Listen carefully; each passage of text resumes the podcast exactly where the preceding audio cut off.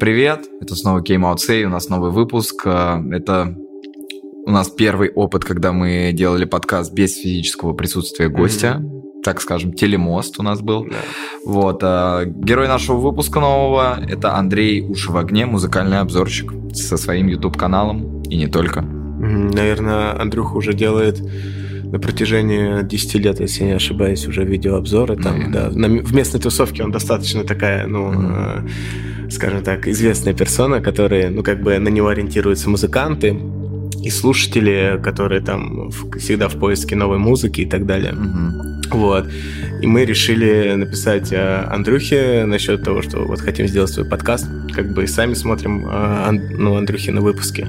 Вот. Андрюха отре- отреагировал позитивно, сказал, ребят, да, конечно, круто. Тем более Андрюха живет в Челябинске, а, Опять же, та история, когда человек не уехал в столицу. Да, да, да, да, ну. да. Рассказал нам про Урал, как вообще там все устроено а, в плане движух а, местных, концертных. Угу. Вот, немного даже затронули темы о том, как сферу услуг тоже как устроена, ну, да. ну мельком. Вот. Плюсом поговорили о том, Андрей сделал такую штуку. У него есть телеграм-канал mm-hmm. для региональных промоутеров, для того, чтобы продвигать концерты. Тоже пытается помогать всяким движухам, но об этом будет в подкасте, мы не будем рассказывать. Да, если сейчас там существует Яндекс Афиша, а это, скажем, э, то же самое, только для групп поменьше и ну, проектов. Да, да. Вот, но об этом подробнее уже в выпуске. Андрей очень открытый парень оказался, mm-hmm. такой, как мы, простой, все в порядке. Нам очень понравилось с ним общаться. Так что давай, ныряем дальше, поехали. Came out say.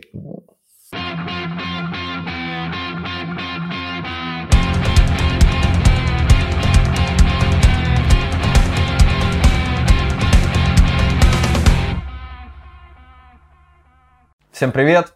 У нас новый выпуск подкаста Came Out Say. А, и сегодня у нас в гостях автор YouTube-канала «Уши в огне» Андрей. Знакомьтесь. И, Андрюх, расскажи, кто ты, что ты, откуда ты, чтобы те, кто тебя видит первый раз, поняли вообще, в чем дело, с кем мы разговариваем. А, так, меня зовут Андрей, уши в огне, да, всем привет. А, я занимаюсь музыкальным видеоблогингом громкое словосочетание, мне не нравится. Я обычно говорю, что я просто снимаю видосы про музыку, о том, о чем мне интересно на YouTube, и рассказываю, в принципе, о той музыке, которая интересна мне. Делаю это с 2014 года, то есть уже довольно давно, э, с переменным успехом, но, тем не менее, что-то там есть, какие-то циферки показываю. Вот, очень люблю это дело и этим занимаюсь. Сам долгое время был музыкантом, года с девятого, наверное, у меня первая группа была. Так что, ну, как, какой, какой-никакой практический опыт у меня в этом был. Вот. Это, это если прям вообще вкратце. А ты сейчас э, проживаешь, получается, в Челябинске? Да, я живу в Челябинске, да. Никогда никуда не уезжал? А, нет, ну, естественно, ездил, катался, и, конечно же, как и у многих из нас, мысли были, а может быть, а что если, но в конце концов я пришел к интересному умозаключению, что максимум, куда бы я уехал, это в соседний Екатеринбург, который mm-hmm. в 200 километрах, и то потому, что там, ну, типа, уровень культуры, развитость культуры чуть повыше. Но и то, пока я в Челябинске, так что нет, не, не уезжал, но планировал. За Екатеринбург я тоже много слышал. Я вообще, прям... в принципе, очень хочу в этот город съездить. Да, никогда я там не бывал, тоже, тоже себя хотел.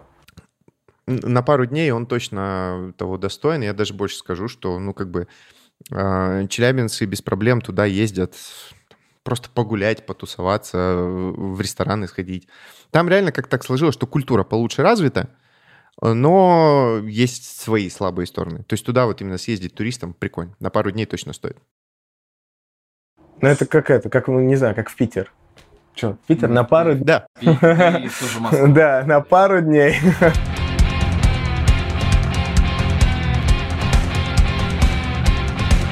Андрей, давай я сразу потихонечку к делу. У нас сегодня много вопросов, которые конкретно нам интересны. Надеюсь, будут интересны нашим зрителям.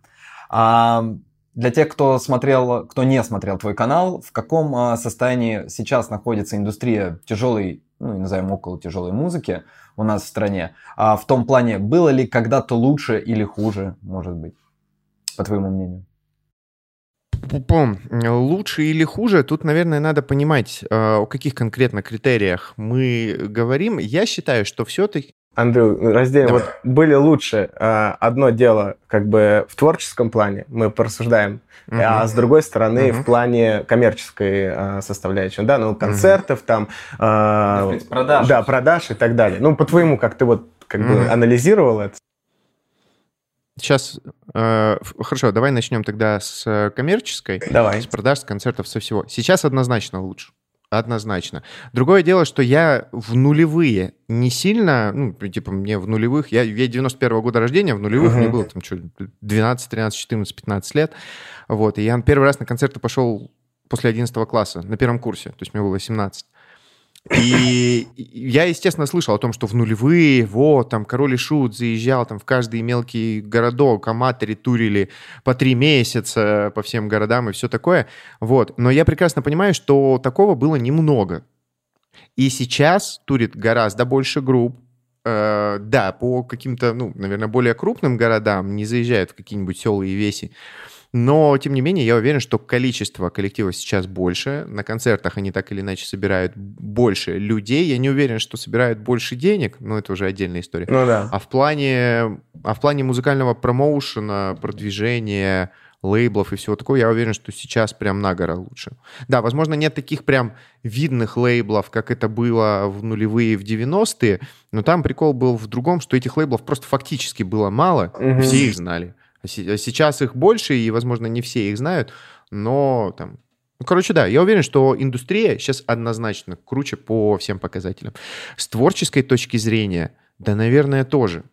Наверное, тоже, потому что он наконец-то э, прошел этап, как мне кажется, вот в десятые годы это особенно было заметно, в начале десятых, в конце нулевых, э, этап подражания, Угу. И большинство групп начали обращаться к так или иначе какой-то вот отечественной идентичности тяжелой музыки. Стали больше обращаться вот к тому, что а как вот может звучать э, музыка на русском языке, а как вот звучала музыка тогда, в 90-е, как звучали особенные артисты. И вот этого становится больше. Поэтому с творческой точки зрения мне тоже кажется, что все круче. Угу. Ну, мне это опять же так же кажется с точки зрения подражания, потому что я нередко слышу такие вещи, что хватит смотреть на Запад, ну, у нас наши уже научились э, многое делать. Ну, как бы это, понятное дело, это большая условность, но все же я согласен, что сдвиг большой есть в этом плане. Опять же, э, даже в понимании вот этого вот русского рока, как бы мне не нравилось вот это вот выражение. Даже совсем недавно вот смотрели видос у тебя, ты там обозревал наших товарищей, ребят, Индиалог. И как раз вот угу. как они говорят, и ты вроде бы это, ну, опять же, со своей колокольни подтвердил, что, наверное, сегодня так мог бы звучать действительно русский рок. Угу, вот. Да. Э, с, той, с точки зрения, допустим, какой-то кор музыки, ну, корщики, они на то и корщики. Остается еще да, достаточно много ребят, которые там на английском делают э, текста, и они также и по музлу угу. смотрят куда-то там опять же, на тот же Запад и копирк. Но я не считаю, что это плохо. Слушай, а как ты относишься, да, Андрюх, к этому? Я, короче, мы именно? недавно ездили на фест, э, на, ули... на улетай, да, когда на это, на отбор. И, mm короче, и большинство это все на английском. Вообще, ну, то есть, понимаешь, если там говорится о мазафаке какой-то или какой-то, ну, о кор-музыке, большинство это все всегда на английском. Да, да. На эту тему мы рассуждали с моим очень хорошим товарищем, с Владом Шаминым из Ермака на интервью. Ага. Год, я год назад у него брал. И мы пришли совместно, ну, как бы общими мозгами к довольно интересному концепту, который отследить могут далеко не все, но те, кто могут, поймут. Короче, короче, давайте вспоминаем альтернативу нулевых. Про 90-е я не говорю, потому что там альтернатива совсем в зачатке была в нулевые, она уже как-то более-менее оформилась. Все все самые видные альтернативные группы нулевых пели на русском. Все. Да, да. Ни одной не да, было на английском да, языке. Опять же, я первым делом уточню, что я ничего против английского языка не имею. Замечательный язык, сам на нем говорю хорошо, все понимаю, много смотрю фильмов, слушаю музыку на английском, нормально. Но следим за мыслью каким-то образом в конце нулевых, в начале десятых появилась вот эта прослойка музыкантов, которые такие, мы не хотим быть похожими на вот тех говнарей из нулевых, мы будем особенными, мы будем, у нас появился интернет, мы будем метить на Запад. И начали петь на английском. И вот конец нулевых, начало десятых, это прям вот бум групп на английском языке. Тогда почти все самые видные альтернативные коллективы в России пели на английском. А, я даже пытаюсь сейчас вспомнить, переходил ли на английский кто-то из видных, из нулевых, но, по-моему, нет. Они поменяли а теперь давайте вспомним, что произошло в середине десятых. Произошел упадок альтернативной сцены, о котором говорили все, что вот, металл в России умер и все такое. И мы такие, мы с Владом сидим и такие, блин, а не связаны ли эти два события? То есть, ну как бы, музыканты немножечко отдалились от аудитории той страны, в которой они находятся. Как ни крути, даже я со своим хорошим знанием у меня однозначно там какой-нибудь upper intermediate уровень. Даже я со своим хорошим знанием английского языка далеко не всегда понимаю, что вообще наши русские группы по-английски там пели.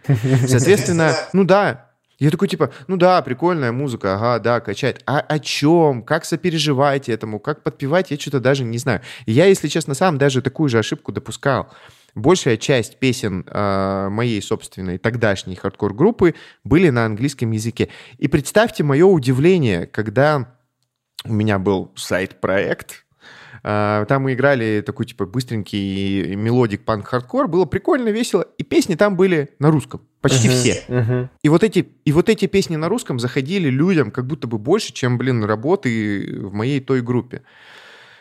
Из чего я вот спустя довольно большой промежуток времени сделал вывод, что если ты хочешь быть не то чтобы успешным, но чтобы люди тебе лучше сопереживали, лучше воспринимали твою музыку, больше понимали, о чем ты поешь, что ты хочешь сказать, что ты хочешь донести, а смысловая составляющая очень важна. Надо петь на русском. И это не значит, что не надо петь на английском. Надо петь на английском, если ты хочешь реально выйти на Запад. Ну, Но почему аудитория, группы, которые хотят... Да. да, да. Но если группы хотят выйти на Запад, они почему-то далеко не всегда понимают, какой объем работы им предстоит проделать. Потому что вот в мире концентрация вот таких вот англоязычных групп в тысячи раз больше. И они попадают в такую лютую конкуренцию, что как бы даже, я не знаю, и по моему опыту гораздо лучше натренироваться, хотя бы натренироваться на локальную сцену, угу. и потом выйти уже на мировую, если уж очень хочется. Но зачастую и локальной сцены там может быть достаточно. Поэтому моя позиция в отношении языка изменилось, честно. В конце нулевых, начале десятых я думал, что да, надо по-английски петь, он лучше подходит для той муз для тяжелой музыки. Сейчас я понимаю, что нет, э, я эти вещи говорил, потому что не мог нормально писать на русском. Я это говорил, потому что мне не хватало навыка. Я такой, блин, на русском языке так сложно писать. Ну, у нас и слоги, вот они, ну, как-то более такие тяжелые, твердые, поэтому там... Да, но это, знаешь, это история, короче, э, я не помню, могу ошибаться, мне кажется, история со Скептой, короче, когда они начали стремиться на американский рынок. Скепта, да, он когда вернулся в Англию. Он и он такой, типа, на американский рынок, и они начали, знаешь, американский вот этот хип-хоп, там, образно, рэп делать, там, ну, агрессивный какой но американский.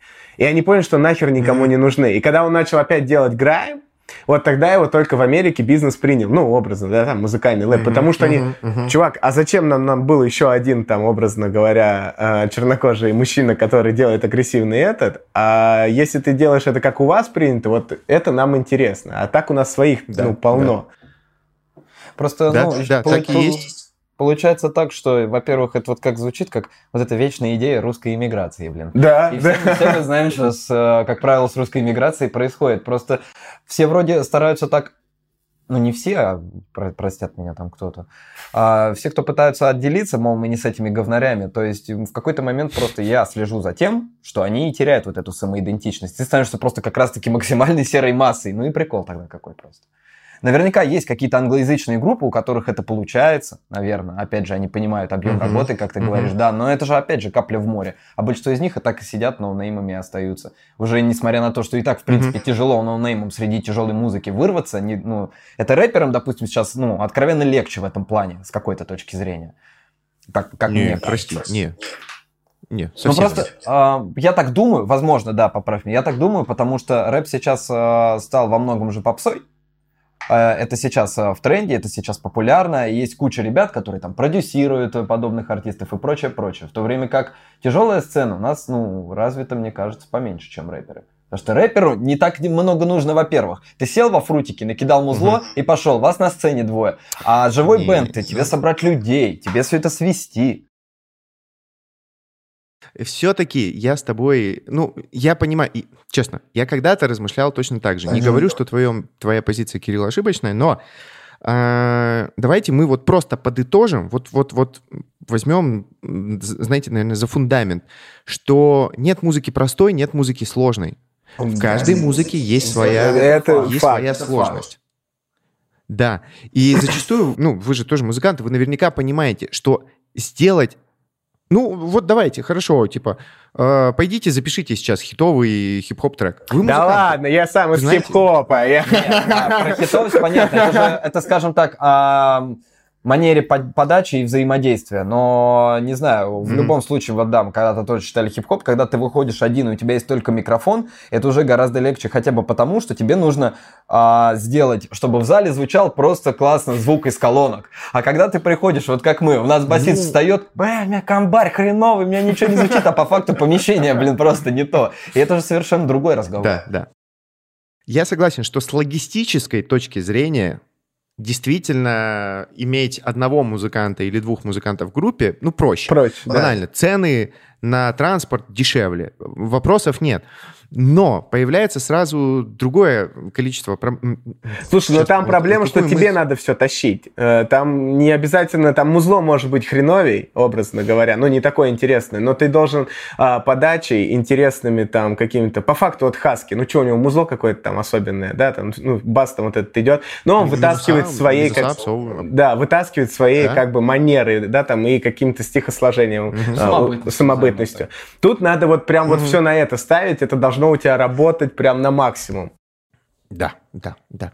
И это не меньшая зачастую работа. Согласен. И по моим субъективным ощущениям, по моим субъективным, я могу заблуждаться, но сделать более-менее нормальный микс инструментальный, более там, ну, хорошей по плотности и все, Мгм. такое, как будто бы попроще, чутка, чем сделать плотный минус. Такой, который там, например, раскачает. Сделать уникальный инструментал, по моим ощущениям, тоже чуть проще, чем сделать уникальный минус.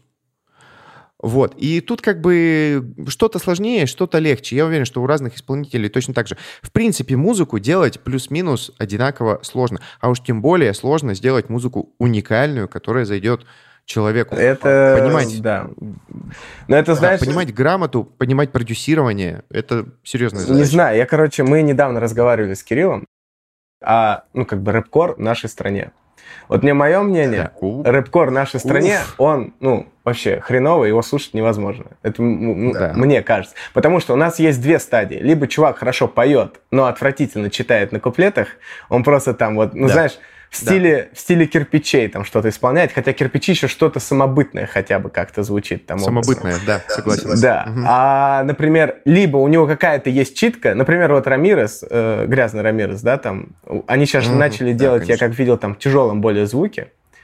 И все это Ну, превращается, да. как по мне, просто в тараторку. Ну, неинтересно. Он умеет как бы читать в ритмы, и он просто вот накидывает это на живую музыку, но она неинтересная, Мгм. ее типа скучно слушать, потому что не хватает вокальных каких-то интересных вот этих микро... микродинамик. И я такой думаю, блин, ну, мы сейчас как бы в этом же жанре больше как бы играем все равно. Вот. Мгм, И я такой думаю, ну, либо, наверное, э, это сейчас как-то шанс запрыгнуть в него, потому что пока мало я вижу групп у нас в России, которые тоже умеют и читать нормально, и что-то исполнять еще интересно, чтобы это ну, запоминалось, образно говоря. Потому что либо это тараторка, либо просто хороший припев, но куплеты, ну, там вообще тяжело. Мгм. Так и есть. Согласен полностью.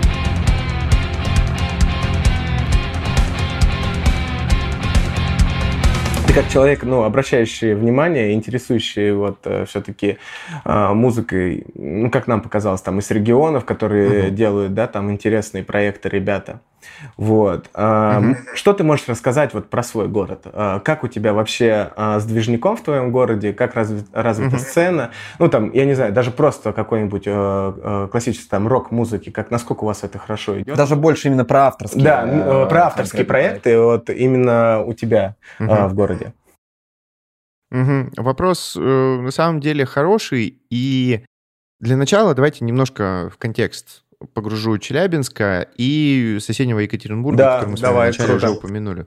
А, Это действительно, ну то есть между городами 200 километров разницы. Мгм. Немного. Это прям крохи. Челябинск больше строился, все его знают как индустриальный город, металлург, вот это, ну, металлургия, вот это все. И это как бы так и есть. Действительно, Челябинск город рабочий. Абсолютно полностью его спорить не буду. По крайней мере, такой у него фундамент. Да, сейчас ландшафт меняется, но все-таки. А, Екатеринбург, по моим субъективным ощущениям, как бы много там ни было промышленности, это все-таки а, не областной центр, это региональный центр. Это центр угу. Урала непосредственно. Челябинск — центр Южного Урала, а это Урал прям. И в Екатеринбурге много номенклатуры. Плюс ко всему это город с гораздо более давней историей, потому что он появился еще там... По-моему, Челябинск у нас там к 300 приближается, Екатеринбург 350, 360, 370. И он там в, в имперские годы был уже там большим центровым таким городом. И там больше было номенклатуры, там чуть больше было культуры. А, и, в принципе, город вот воспринимался именно как там больше науки, у них научная база довольно-таки хорошая тоже. Но это так, это уже мало значительно. И как-то так сложилось, что культурный уровень того города и нашего, он немножко разнится. Потребности жителей из-за того, что сами города разные, они разнились. Это я для себя так все объяснил. Uh-huh. И в итоге, что мы имеем сейчас? А, в Челябинске, ну не то чтобы кризис, но в Челябинске там сервис, э, услуги и культура находятся ну, вот типа на ступеньку ниже, чем в Екатеринбурге. Uh-huh. Uh-huh. Я это связываю вот именно с этими факторами. И точно так же это касается и музыки. То есть я уже как-то я уже как-то сказал, да, что мы часто там в Екатеринбург ездим просто в рестораны сходить, в кафе. Там реально они лучше. Там ты приходишь в любое, и ты такой, да офигеть. У нас тоже есть хорошие, но с нюансами. И вот с музыкой также. Я люблю свой город, и в момент там 2008-2009, когда я начинал заниматься музыкой, групп реально было много. Каждый... Я помню, что в лучшее время, наверное, это был год 11 или 10, я точно не скажу. Мы с моей группой давали в Челябинске концерты чуть ли не каждый месяц. Стабильно раз в месяц у нас был какой-то гигоск, на котором мы участвовали. А, и у нас был год, когда мы, по-моему, даже ну, типа то ли 20 концертов за год отыграли, то ли 18, ну, типа, довольно много.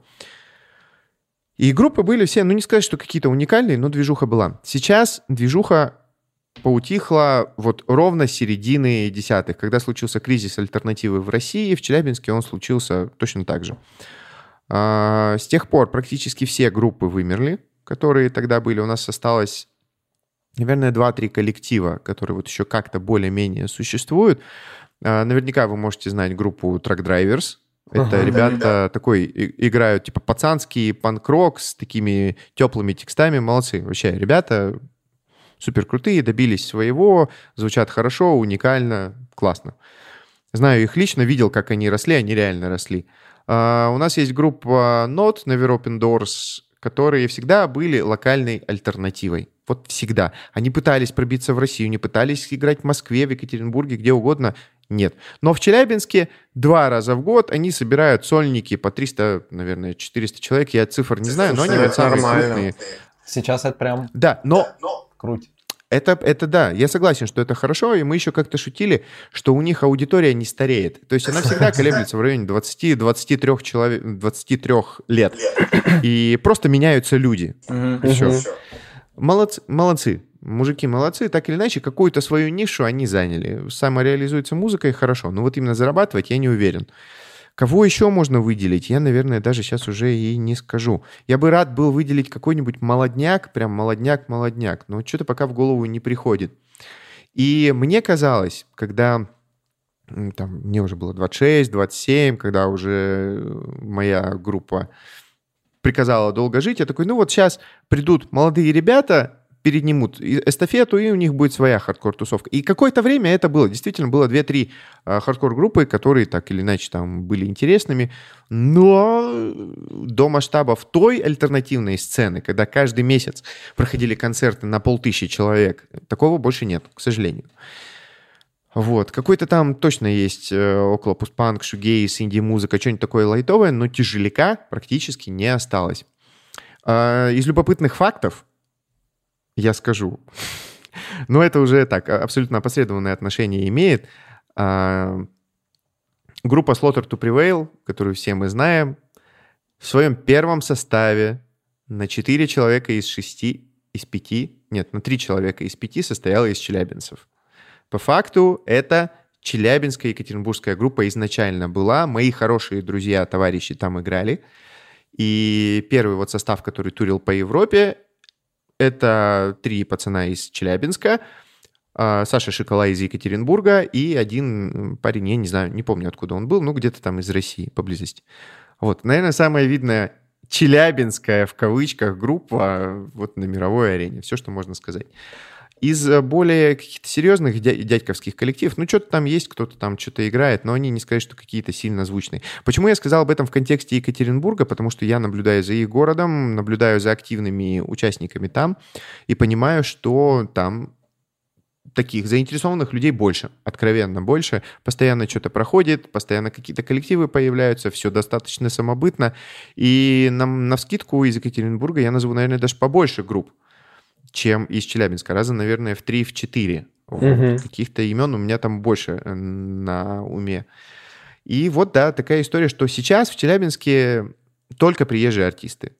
На локальных я бы с радостью, наверное, ходил, но мероприятия проходят настолько редко, и их промоушен до меня не достукивается, поэтому я как бы их вынужденно пропускаю так или иначе. Хотя попытки какие-то однозначно есть. Но в целом все ну, печальнее, чем было раньше. Особенно в контексте тяжеляка. Тяжеляк остался вот такой, типа, лубочный тяжеляк такой вот, знаете, на, чтобы на концерте собралось 20 человек, и 15 из них это друзья. Да, да. Все. Ну, это плюс-минус, как сейчас на Это у нас, наверное, та же история. Ну, большинство да. это вот как раз-таки инди, э, какой-то вот э, шугейс и так далее. Это вот большинство, если ребята, которые именно ну, таким живым бендом, который занимается, это вот большинство... Мне даже больше кажется, что они больше как интернет-проекты существуют. Ну да, большинство своем, большинство своем. Да, а с площадками да, как да, у вас да. в плане? Вот, да, вот, интересно, с площадками как? Небольшие, которые могут привести там больших крупных ребят, все тоже так себе, да?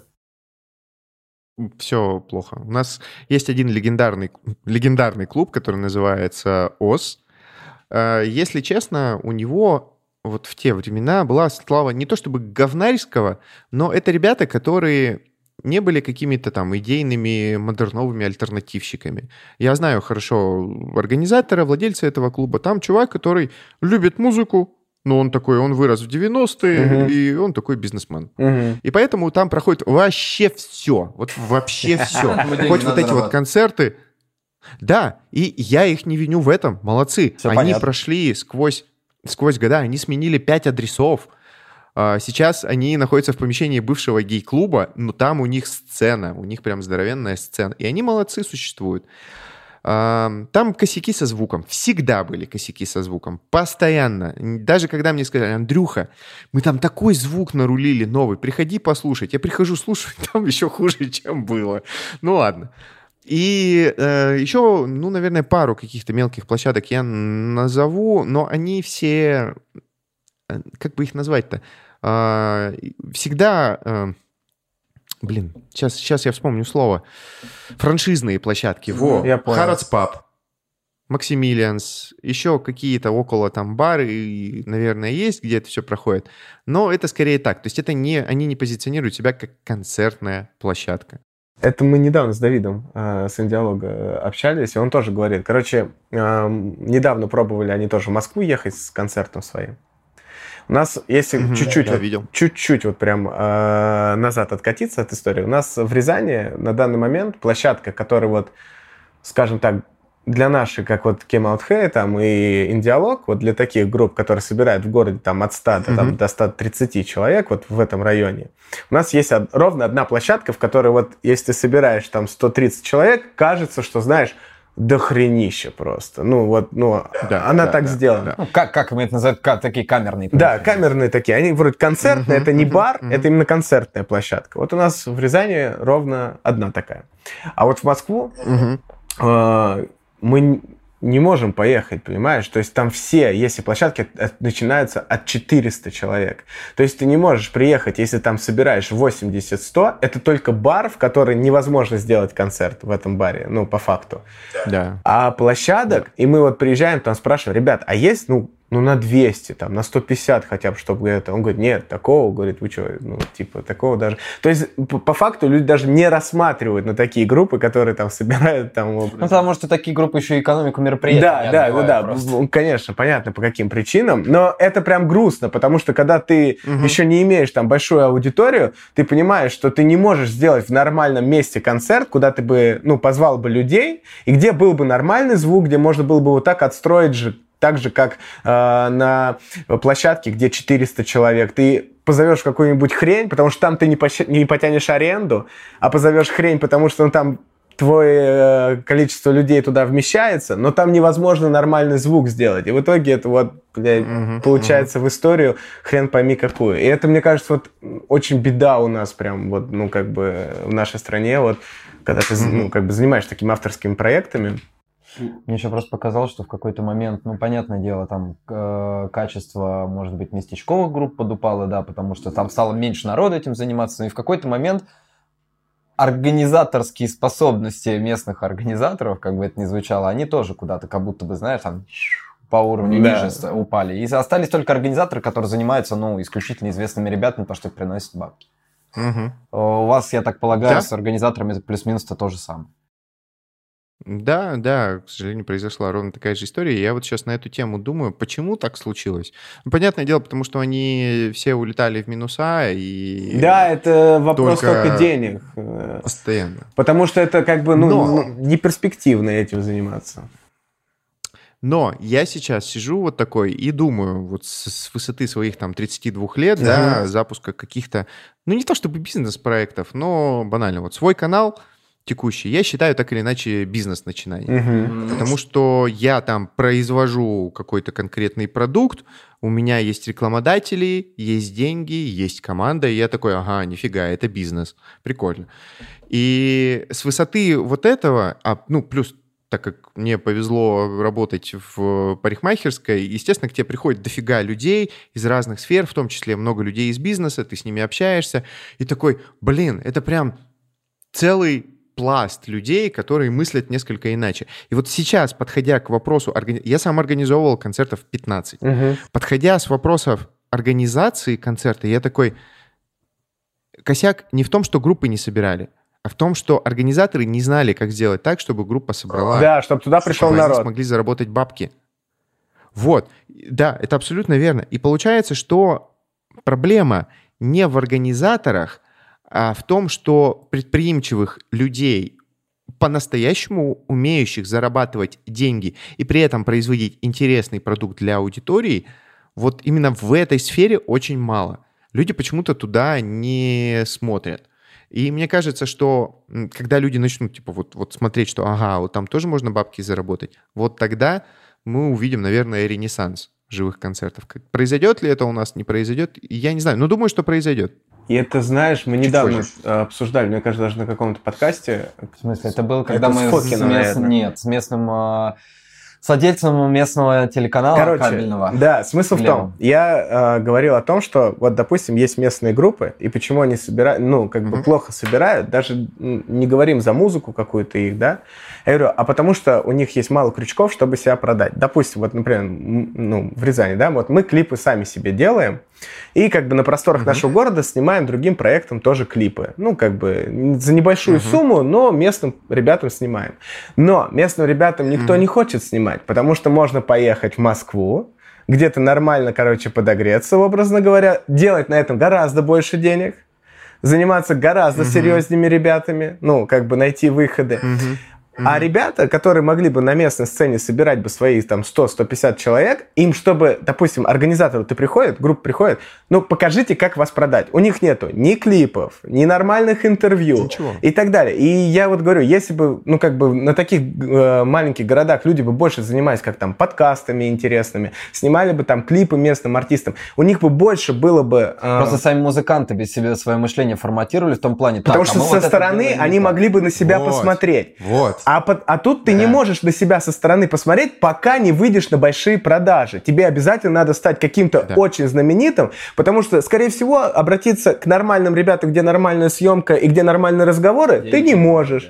Да, другие тебя не примут, скажут, ты кто такой? Ну, типа, что вообще, что смысл с тобой делать, там, образно. А, клип кому-то обратиться, ну, не можешь. Те просят фиг знает сколько денег, а других ребят, кто снимает, тоже не можешь. То есть ты картинку себе тоже нормальную. Как бы надо понимать, музыки много, картинкой себя легче продать э, как бы людям незнакомым, чем там, о, посмотри, я выпустил свой EP, альбом или еще там что-то там. Показать клип или какой-то это намного проще. Э, Просто мне, кажется, это в любом случае ситуация с двух сторон. Это должны и музыканты, и вот а, Да. также отсутствие вот этих инициативных ребят, которые делали какие-то проекты. Пускай у них был бы даже элементарно подкаст, где они сидели бы и с местными артистами, или не с местными артистами, а с кем-то обсуждали местную вот эту повестку дня и говорили, вот у нас группы, пускай там хреновые, были бы какие-то, например, железные аргументы. В какой-то момент... Да, если бы группа вот эта критика больше бы звучала, и люди о себе бы могли со стороны, знаешь, так на себя со стороны ка- ка- камеры посмотреть и подумать, блин, чувак, что-то мы не вывозим с тобой, оказывается, на камеру, надо, надо как-то поэффектнее выглядеть образно. А у них этого нету. Ну, образно, у них этого нету, Да, понимаешь? Да, да. Стопудово. И у ни- они пока не пробуют организовать свой концерт, где собирают там 10-15 человек, у них даже нету мысли, что они делают ну, что-то не так. Они даже вот ну, в голове это не приходит. А когда происходит концерт, у них такой типа крах, паника и такие, походу, нахрен это И вот про, про Ренессанс получается, наверное, не важен вообще вопрос почему, и не важен вопрос когда, а главный вопрос, наверное, как. Да. А вот когда я даже сам себе задает вопрос, мы вот такую вот штуку, например, сказали, но дальше этой штуки, вот, например, мои мозги, я не знаю, у меня не долетает полет мысли. Хорошо. Давайте, можно я поделюсь своими Давай. мыслями на этот счет? У меня их очень много. Э, Для справка для незнающих. Как мы познакомились, как я познакомился с ребятами из Kim Out Day. Э, Они мне скинули на стрим свои клипы. А давай Я теперь такой, научимся ага. говорить наше имя. Секундочку. Нас все называют не Давай, так, мы не хорошо, да. обижаемся, все нормально, Да. но мы должны сказать, смотри. Давайте. Came out hey. Kim Out Hate. Там три Хорошо. слова, то есть came out hey, короче. Хорошо, я думал, что... Ладно, все, отлично. Я понял, что ты Принято. думал, Как там игра слов получается, там соединяющая как. Хорошо, я сейчас давай немножко детализирую. Это, опять же, к разговору про английский язык, уникальность, вот это вот Мгм. всё. А, Мы познакомились с парнями, потому что они мне скидывали клипы за деньги, чтобы я их посмотрел на стриме и дал свой фидбэк. Ну, понятно, чтобы аудитория Да, тоже увидела. вот так вот. Вот так. И тут я должен, кто-то, наверное, скажет, о, Андрей, все ради бабла делает, и вот это вот все.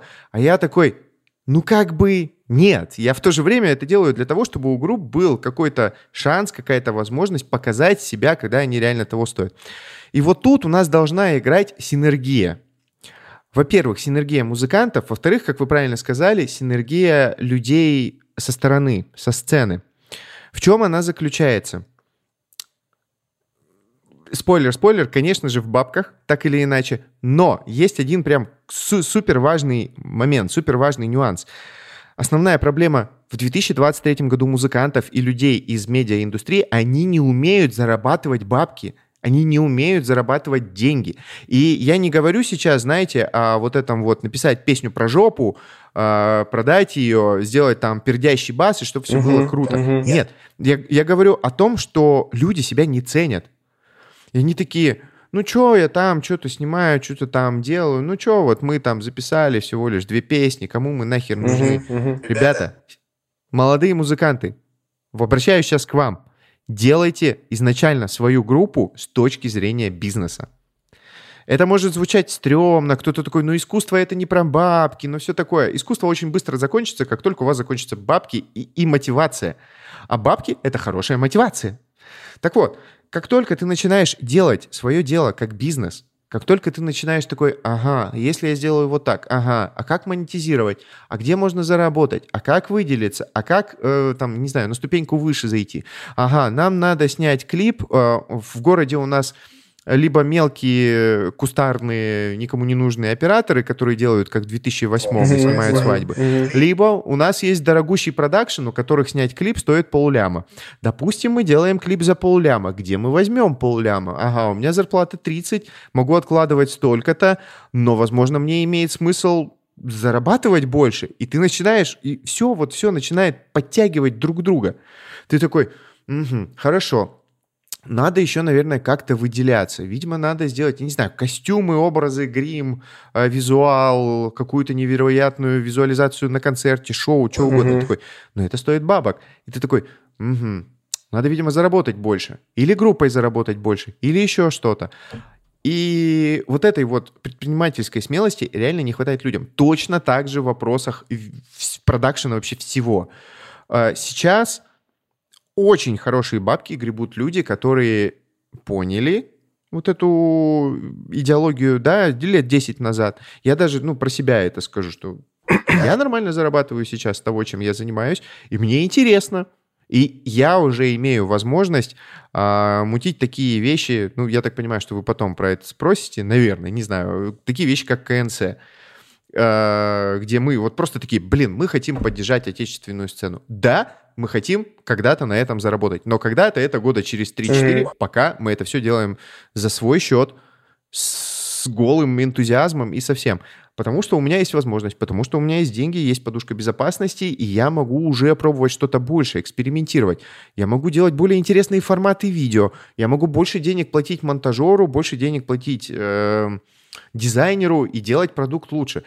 И как только у меня включилось вот это мышление, это произошло года 4, наверное, назад, вот в зародыше. А, я такой, ага, и все сразу начинает получаться. Да, Ты сразу да, начинаешь да. находить какие-то варианты, возможности и все такое. Соответственно, что делать людям, которые интересуются музыкой и хотят как-то себя в этом реализовать? Начать думать о музыке и обо всех сопутствующих делах, как о бизнесе. Ваша группа — это бизнес. И покуда вы не поймете, как монетизировать, как привлечь внимание — ну, может быть, что-то получится. Может быть, случится волшебник на голубом вертолете, который внезапно прилетит и такой, пау, ты теперь знаменит. Но вероятность этого вот, вот, вот прям такая. Я стоит рассчитывать на виральную популярность. А, я недавно в паблике в своем и в телеге сделал пост о том, что у группы Август Burns Red, прогрессивный металкор, по-моему, они из Австралии, нет, не из Австралии, из Штатов, они из Штатов. Прогрессивный христианский металкор. Э, ребятам исполнилось недавно 20 лет. Они в 2003 году появились. Они за 20 лет... Вы видели этот пост, парни? Не, не, я не видел. Нет, я слышал твое рассуждение об этой группе, если не ошибаюсь, тоже в одном из последних видосов. А, в видосе, да. Э, я, может быть, в этом видосе дропнул эту цифру. Ну, ну вот давайте попробуйте сейчас угадать. Группа Август Burst Red. У них на данный момент на Spotify миллион слушателей ежемесячно. У Suicide Silence 800 тысяч. Попробуйте угадать, сколько концертов Август Burns Red отыграли за 20 лет. Меньше, чем Suicide Silence? Нет. Ну, попробуйте. Просто вот назовите какую-нибудь цифру каждый из вас. Ну, за 20 лет. На... Да, стрёмно, знаешь, вот ну, допустим, стрёмно не туда попасть. Ну, не, допустим, 20 лет, 30, ну, я не знаю, ну, порядка, ну, тысячи, ну, допустим. Да. 600, 700, да. 800. 2130. Угу. Пацаны, это 106 концертов в год. Это один концерт каждые 4 дня. Ну, если вот так да, да, да? да. Понятное дело, что это фестивали, туры, что это у тебя 30 городов так. каждый день подряд. Это штаты, понятное дело. Но суть не в двух тысячах концертов, а суть в том, что пацаны пахали. Да. Пахали и продолжают пахать. Неистово не, не ищут какие-то возможности, оправдания, что вот, да у нас аудитория, говно. А берут и делают. Вот просто. 2130 концертов. И поэтому там э, у меня второй абзац э, в этом посте был посвящен тому факту, что вот музыканты, если вы считаете, что у вас мало слушателей, аудитории и всего такого, потому что у вас плохая а, плохие зрители, потому что люди не понимают вашу музыку, потому что плохие промоутеры, а, плохие соцсети не берут вас в алгоритмы, не подхватывают и все такое. Задайтесь реально вопросом, насколько честны вы вообще по отношению сами к себе и насколько вы себе льстите в данном вопросе. Mm-hmm. Может быть, просто вы делаете херню. Ну просто да, базовый Может, принцип работает. Говно. Начни с себя. Типа. Да. Да. Но многие до этого, к сожалению, не доходят. Как только ты до...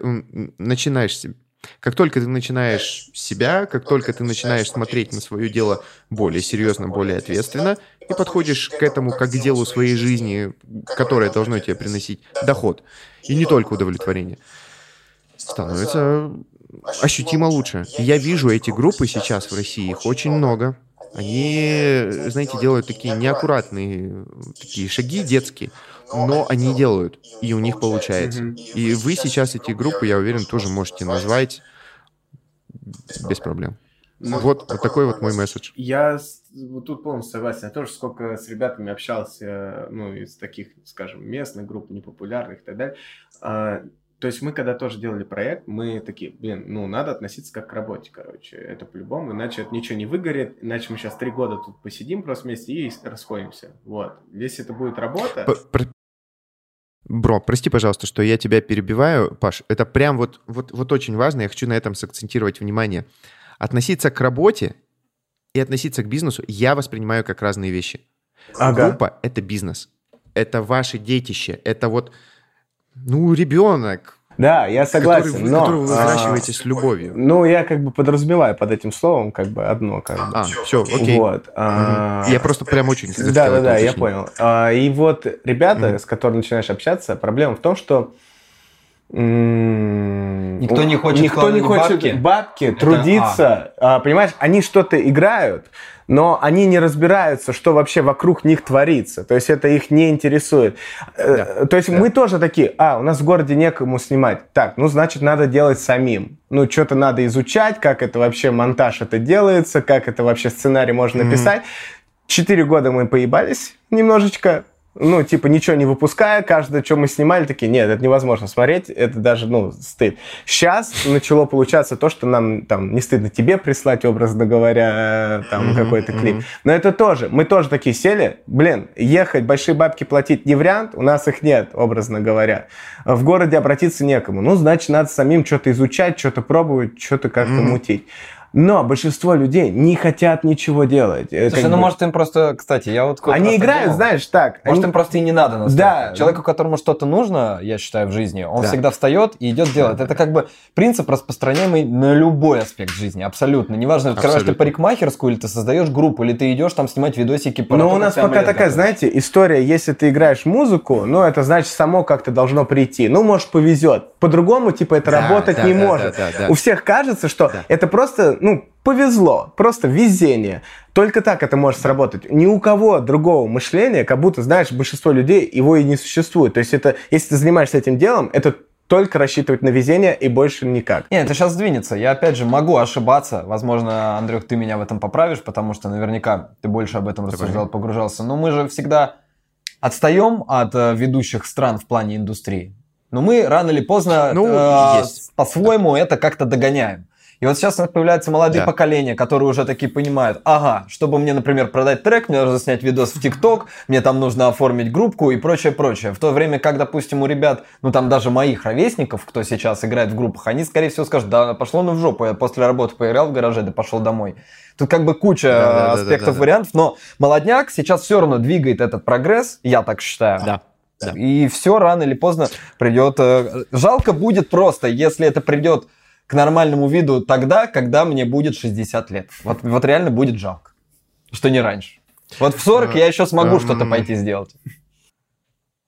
Я был в Германии на концерте Квиллертак, и для меня прям невероятным откровением был факт того, что там реально стоят люди разных возрастов. Реально. То есть справа от меня стоял, стоял ну, не дед, ну ладно, ну мужик явно уже шестого десятка, и такая же женщина. И они такие... Там другое восприятие, там правда, там... Э... А, ты, ты прав, но это вот история как раз о вот этих вот, вот этом вот временном... Согласен, заде... да, временной да, задержке. Согласен, да. Что, ну, через 20 лет просто мы вот такими вот да, окажемся. Да, да, я, да. я буду искренне рад в 50 лет прийти на концерт 20-летнего Шиздюка, да, и такой типа, Yeah! Да, я буду выглядеть, скорее всего, как говнари сейчас на концертах, но мне будет пофигу абсолютно, потому что, ну, да. И все-таки, Кирилл, да, я с тобой полностью согласен, что подвижка происходит. Мне, знаете, мне гораздо более обидно, наверное, с того, что старики ну как старики, ну типа группы из 90-х, из нулевых, немножко сторонятся этого. Они такие, чё, видосы в ТикТок снимать? Да фу. Э, а, э, Оно не то чтобы пугает, они это, ну вот прям вот постарчески отрицают, такие типа... Ну, это консерватизм. Не, Это но- Консерватизм. ТикТок, Понимаешь, у них Ну, еще да. ребята восприятие, тоже мы э, с пацанами вот об- общались, у них просто, знаешь, понимание, что если ты надо это делать, э, вот ролики, ну, образно, грубо мы разговариваем в ТикТок, то это обязательно играть вот только по этим правилам, знаешь, когда все должно быть ярко и так далее. У них, они не воспринимают как м, инструмент, они воспринимают как будто вот как шаблон, знаешь, что только так можно туда зайти, типа по-другому так, это не работает тоже. Вот в этом вот, Ну, мне кажется. что, что чуваки. ТикТок это... Что ТикТок это где девочки Да, да, прыгают, да, да, да, да, да. Вот понимаешь, они вот не ощущают инструмента, они ощущают эту шаблонность, и поэтому туда даже не лезут, типа. Да, да. Типа, какой... Вот у нас Black Metal проект, что мы там должны снимать, как девчонки жопами под Black Metal трясут? Блин, слушайте, Black металлисты, которые смотрят сейчас мы, э, вот этот видос, бесплатная идея вам для продвижения. Я отвечаю, сработает. Берете красивых девочек, делаете тиктоковские видосы, но под Black Metal. Не иронично Сработает, делаете. сработает. Это да. сработает. Сработает. Фасотка. Сто пудов.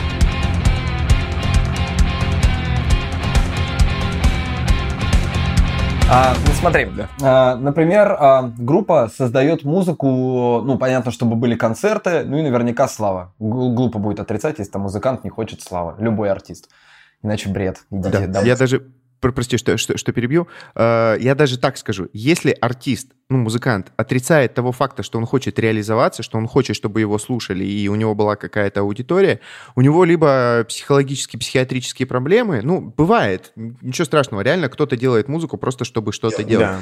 А, но если человек такой, нет, я это делаю ради искусства, долбанное лицемерие. Не, это бред. Господи. Ради искусства честно. сидят, пишут дома в стол. А артист, ну, по моему мнению, отличается как Да. раз-таки тем, что артист невозможно его существование без зрителя или слушателя. Потому он и артист. Без внимания. Он выходит выступать.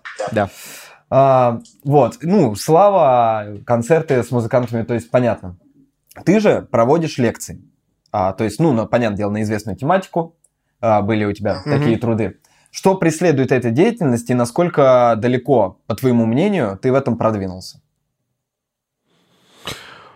Э, Классный вопрос по одной очень простой причине. Я, наверное, вот отвечая сейчас на него, я, наверное, сам себе дам, от- ну, сам определюсь вообще, зачем я это все делал. На самом деле лекций было две. Одна была супер давно, а сейчас была, ну, в прошлом году была вторая.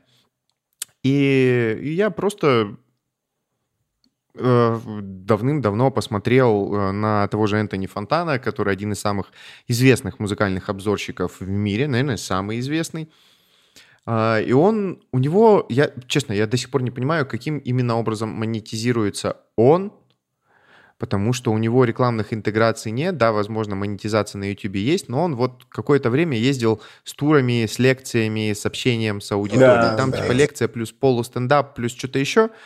И я такой, «Хм, интересная идея, поселил у себя ее в голове и понимал, что, ну, у меня всегда так работает, что вот идея в голове, и как только она обретет какую-то конкретную законченную форму, в данном случае это было название, тогда я это сделаю. С видосами у меня так же. Как только у меня в голове всплывает название, я такой, ага, мы это сделаем. И вот с лекцией получилось так же. И потом я такой, ага, у меня при- мне пришла в голову идея, э, почему современная музыка говно, так называлась э, эта штука. А, а, при этом, да, я в самом начале этой лекции говорю, что пацаны, ха-ха-ха, вы попались на кликбейт, добро Да, пожаловать да, на да, канал э, музыкального видеоблогера. Мы смотрели Но, эту лекцию. как бы, по сути, да, ну, то есть вы понимаете, я типа для аудитории, которая не видела. Аудитория, которая не видела мою лекцию, ну, давайте где-нибудь мы ссылочку оставим, посмотрим. Да. Надеюсь, будет полезно. Ну, я, я старался сделать ее полезной. И там я разбираю стереотипы, э, которые, ну, типа, стереотипичные фразы, которые произносят люди, которые говорят фразу о том, что современная музыка говно. Ты их спрашиваешь, почему? Они такие, ну, потому что ноутбук купил, сделал там бам-бам-бам, набил, и все. И, типа, легко делать музыку, поэтому она говно. Почему я хочу разбить эту мысль? Потому что э, своим занятием, видеоблогингом, я сам пришел к осознанию феномена музыки как чего-то невероятно объемного, невероятно. То есть до этого я такой, ну да, мне музыка нравится, да, я люблю в ней покопаться.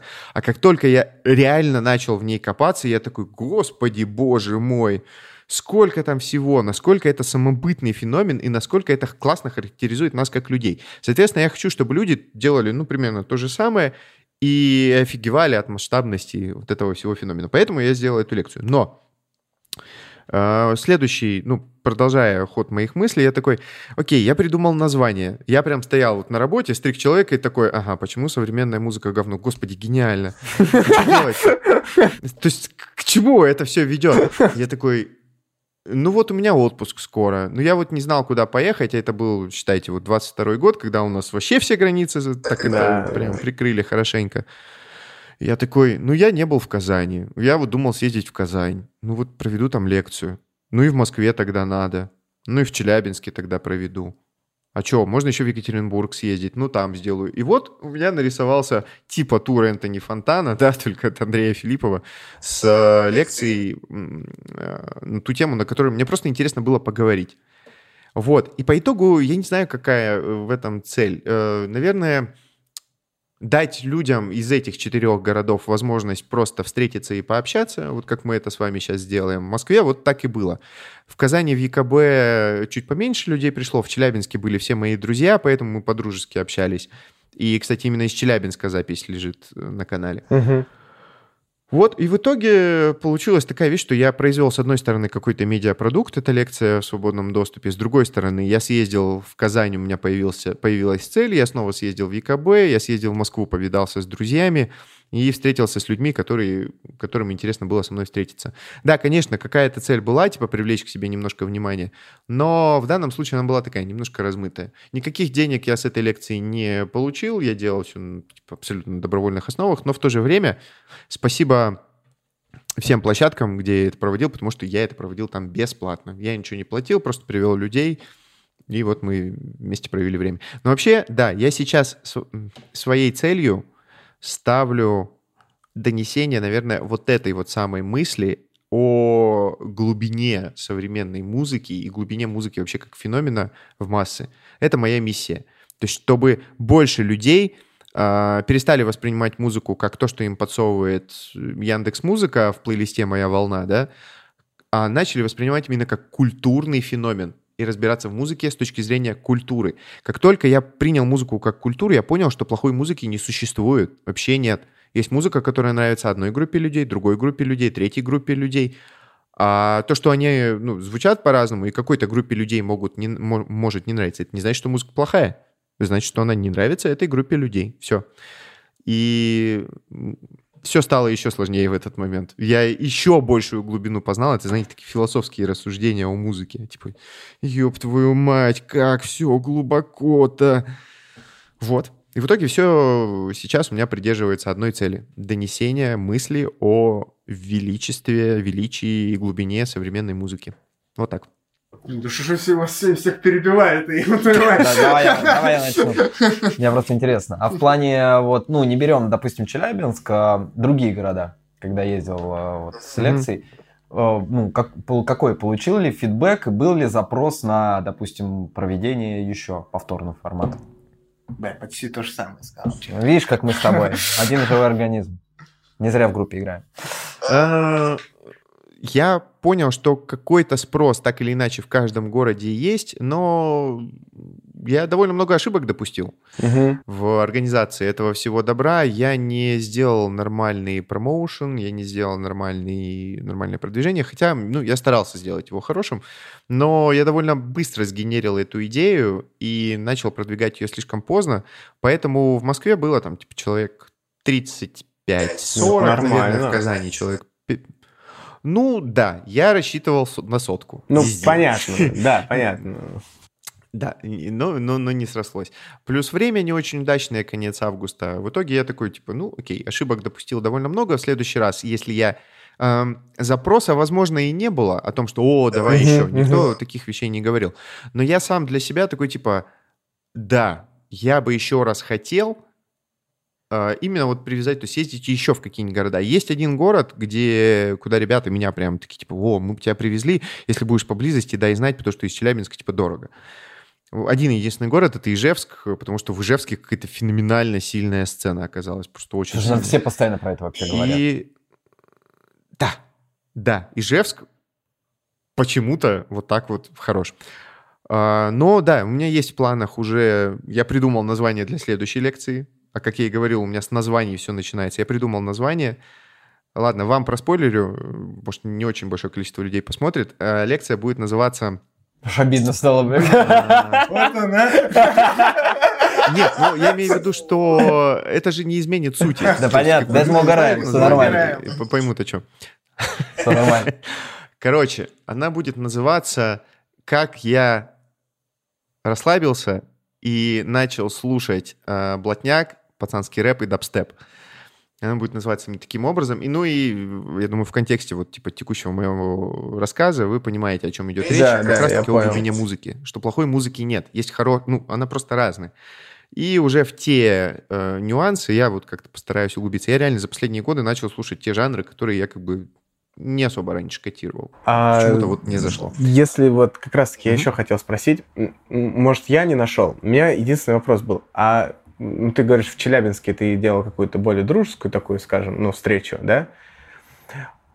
А почему там не было? Я вот мне, мне бы очень хотелось там хорошей картинки, хорошего звука, короче, ко- которые я лекцию видел.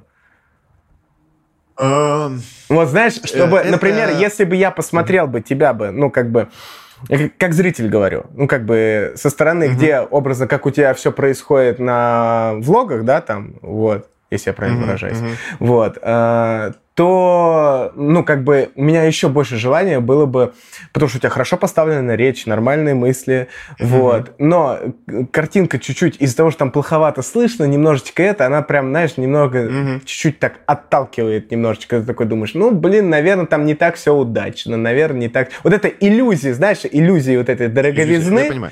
Она, вот из-за того, что она отсутствует, немножечко вот прям вот, не Причем знаю. это даже не конкретно про нас. Мы сами сталкивались с этим на первых порах, Да. когда подкаст делали. Мы вообще, мы благодарные потребители, мы сами слушаем подкасты с самым хреновым звуком, лишь бы там была хорошая суть информации, потому что нам это надо. Идеи. Ага. А многие потребители, ну это вот как с английским языком, ты вот там музыку поешь, то есть многим же нужно упаковать, и тогда ты охватишь еще большую аудиторию. Да, да, да, да.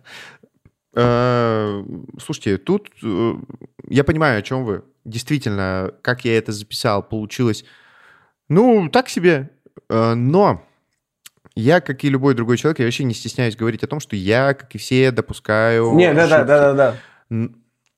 Да. И я действую всегда по принципу, у этот принцип, я не знаю, может кто-то до Лебедева его сформулировал, но он сформулирован у Артемия Лебедева в его ководстве, в его книге.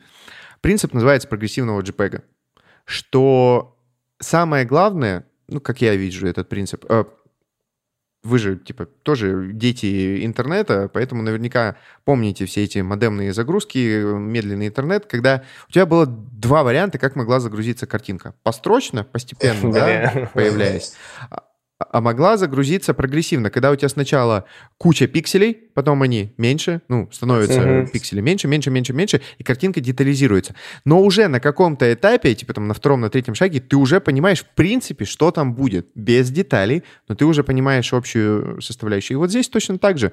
Я все делаю по этому принципу. То есть мне главное сначала допинать, результ... ну, допинать продукт до какой-то завершенной стадии MVP, как это говорится в программировании везде, типа minimum value product, минимальный продукт, который уже можно представить кому-то.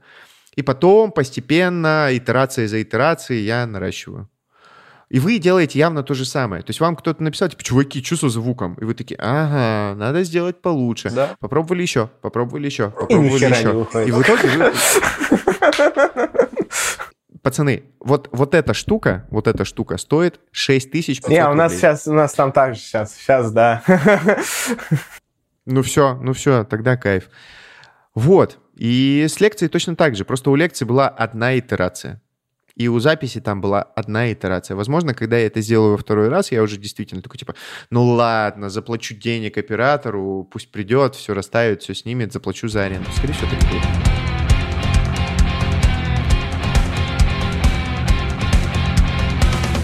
Так, ну Да. тут все понятно. А тут как бы мы уже касались немножечко как бы этой темы с тобой э, так вот Вначале. с- сквозь, да. А, ты как бы ну человек, который уделяешь э, много внимания музыке, вот. Ну и как мы понимаем, как бы и в прошлом тоже имел сценический опыт все-таки. И я просто не так много информации насчет этого находил. Имеешь ли ты сейчас да, про тебя вообще, то Да. есть не так легко накопать вообще что-то. И имеешь ли ты сейчас какие-то проекты, и почему ты перестал этим вообще заниматься? Ну, как бы вот просто расскажи, как бы, свою э, историю, связанную с музыкой, ну, как бы, где ты прям играл э, и так далее. Эм, Так, давайте с конца... Не, ладно, начнем сначала. В девятом или в восьмом году, в девятом появилась группа, которая называлась Your Choice, твой выбор. Э, Мы играли хардкор, собрались по объявлению. Хардкор, причем такой, как это мой хороший друг э, Саша обозвал Vans хардкор. То есть пацаны в Венсах играют хардкор. Ну, не, не панки, да, а вот именно такие. То есть мы старались сделать помоднее, но в то же время э, я туда старался какой-то посыл вкладывать. Почему я это делал? Потому что, честно признаюсь, вообще никогда этого не скрывал, что внимание хочется. И когда артист говорит, что ему не хочется внимания, он где-то привирает в какой-то части. Мне хотелось, естественно, внимания. Конечно, тогда я этого не понимал. Я такой, о, хочу музыкантом. Ни на чем играть не умею, пойду орать, как резанный. Ты был А, вокалистом? Так и получилось. Я чё- Да, я был вокалистом, и это был экстрим, и у меня абсолютно хреновая техника. А, Я ору на связках, Забей, мы все такие. Сейчас это еще как... Да, отлично. А, Вот, но так или иначе какую-то, типа, какой-то вес э, в регионе, в городе мы имели. То есть тоже там концерты на 100, 150, 200 человек мы собирали. Развалились по причине, наверное, безответственности ребят и моей... Ну, нет, я... Блин, мне очень хочется, знаете, как-то аккуратно смягчить здесь углы, но, короче, ребята оказались менее ответственными, чем я. Давайте так.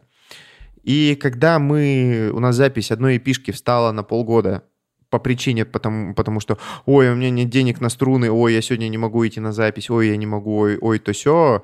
А, а я при этом всю свою работу проделал, вокалист, блин, проделал всю свою работу, прежде чем музыканты до конца дописались. Нормально, да? А, когда это... Я специально три месяца пинал пацанов, три месяца такой, нет, я не буду пинать, посмотрим, сделают ли они хоть что-то. Они ничего не сделали, и я такой, пока. И просто всех выпер, ну реально, всех выпер из группы, доделал эпишку с другими музыкантами, а, выпустил ее, никого из них не упомянул, и, ну, там, в какой-то момент я знал, что они на меня обиделись. Вот, но для меня было важно завершить этот результат.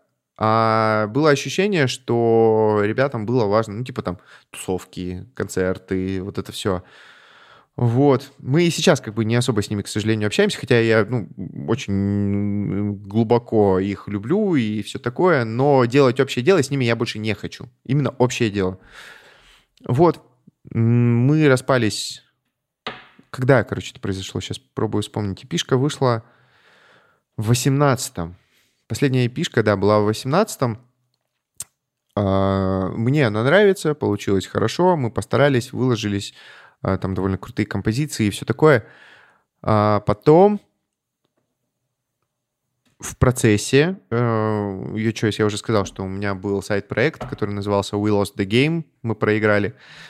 Мы играли панк-хардкор, такой веселый, бодрый, э, приколясный. Я пы- пытался писать какие-то... э, Эта группа была, в которой я понял, что надо писать сюжетные тексты. Ну, Точнее, не тексты, где у тебя одни панчи и какие-то Ну, абстрактные понятно. фразы накиданы, Сторителлинг такой небольшой. а форм- сторителлинг, да, формировать. И там была там, одна из моих любимых песен а, про то, вот, кстати, молодым музыкантам полезно будет, о том, что чтобы типа добиться успеха, какой-то чувак продал свою душу сатане, а, как история э, этого Геттердамеронга, продал свою душу сатане, и вот, чтобы все его узнали и увидели, какой он большой и великий. Была песня о том, как а, основанная, песня была на реальных событиях, на реальных, когда мы приехали на концерт Enter Shikari в Екатеринбург, и у нас там был с нами очень хороший товарищ, который, в принципе, был такой прям очень резкий, ну как резкий, импульсивный человек. Мгм.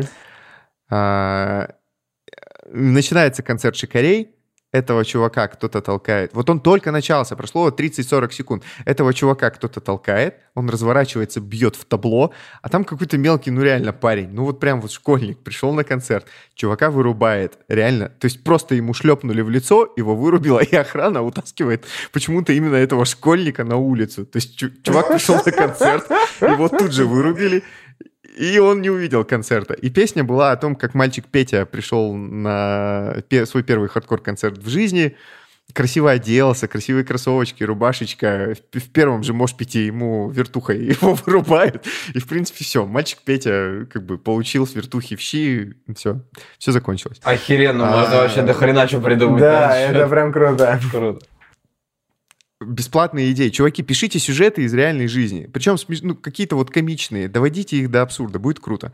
Я экспериментировал с электроникой. Я писал ambient. Такой, причем прям дронящий, глубокий ambient без ритм-секции. Это были мои попытки в, залезть в секвенсоры. Fruity Loops, вот это все. Угу. Было прикольно. Я выпустил эпишку с украинским музыкантом хорошим. Сплит мы выпустили.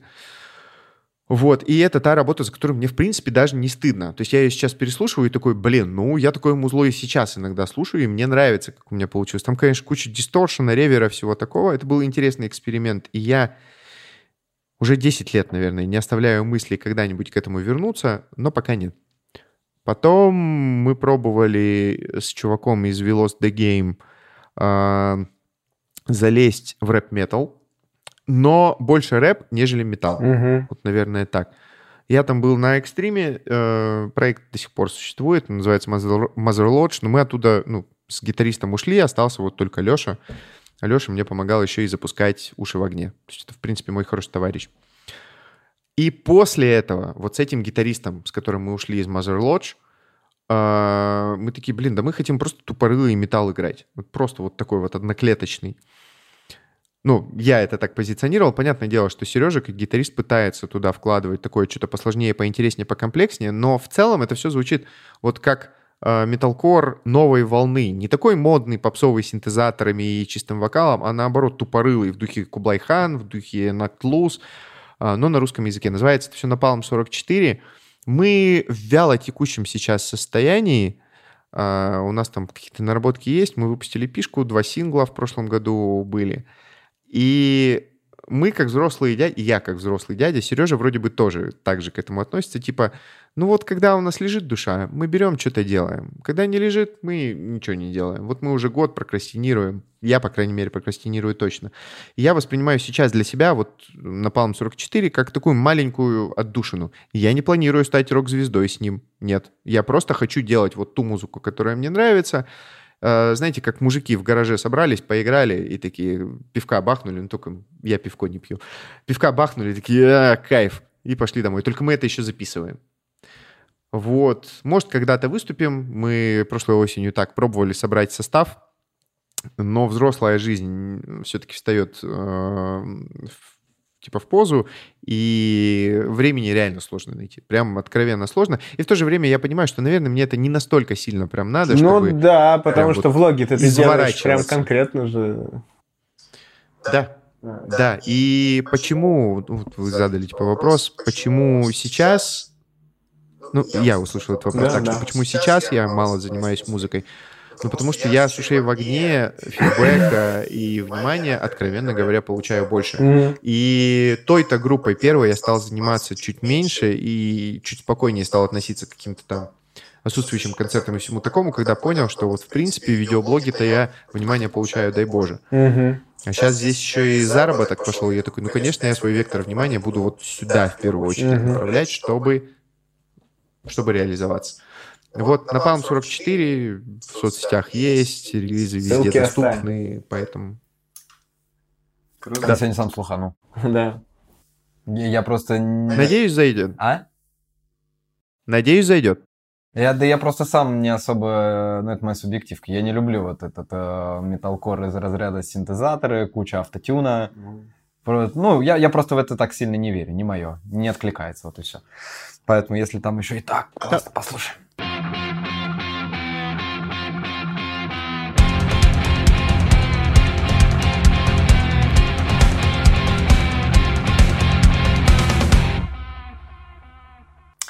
А, смотри, вот э, опять же, ты сделал mm-hmm. уже так много музыкальных обзоров, а, погрузился, в, вот мы уже там говорили, что э, ты говорил, что там погрузился в саму суть культуры, то есть э, уже произошла какая-то философия, ты поставил себе какие-то новые границы, погрузился в суть создания идей музыки, групп, а, ну, впоследствии индустрии, я так полагаю. И вопрос, получается mm-hmm. ли самому остаться голодным слушателем, или на фоне всего этого небольшая, но проф, как, назовем это профдеформация какая-то присутствует? Временами, да, ты прав, временами действительно присутствует. Иногда я действительно не знаю, что я хочу послушать сегодня и, сейчас. Вот, то есть я стараюсь, в, этот, в эти моменты я заполняю уши чем-то. Например, я перестал слушать музыку дома. Угу. Вот здесь я практически никогда ничего не слушаю, только если мне надо. Ну, то есть мне надо написать обзор, мне надо на стриме посидеть, послушать. Вот в таком случае я слушаю. А так в основном слушаю музыку на улице, когда куда-то иду, еду, неважно.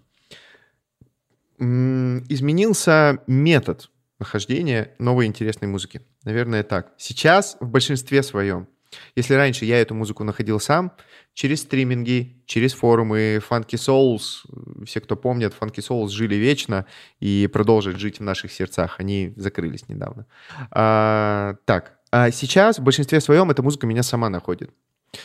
Либо ее присылают, присылают, причем в контексте, например, обзоров. То есть полноценно заказывая обзоры, у меня можно заказать обзор э, релиза, это стоит, да, каких-то денег, но я рад видеть, что есть люди, кому действительно вот так вот сильно интересно мое мнение, что они такие, Андрюха, вот тебе бабки, давай.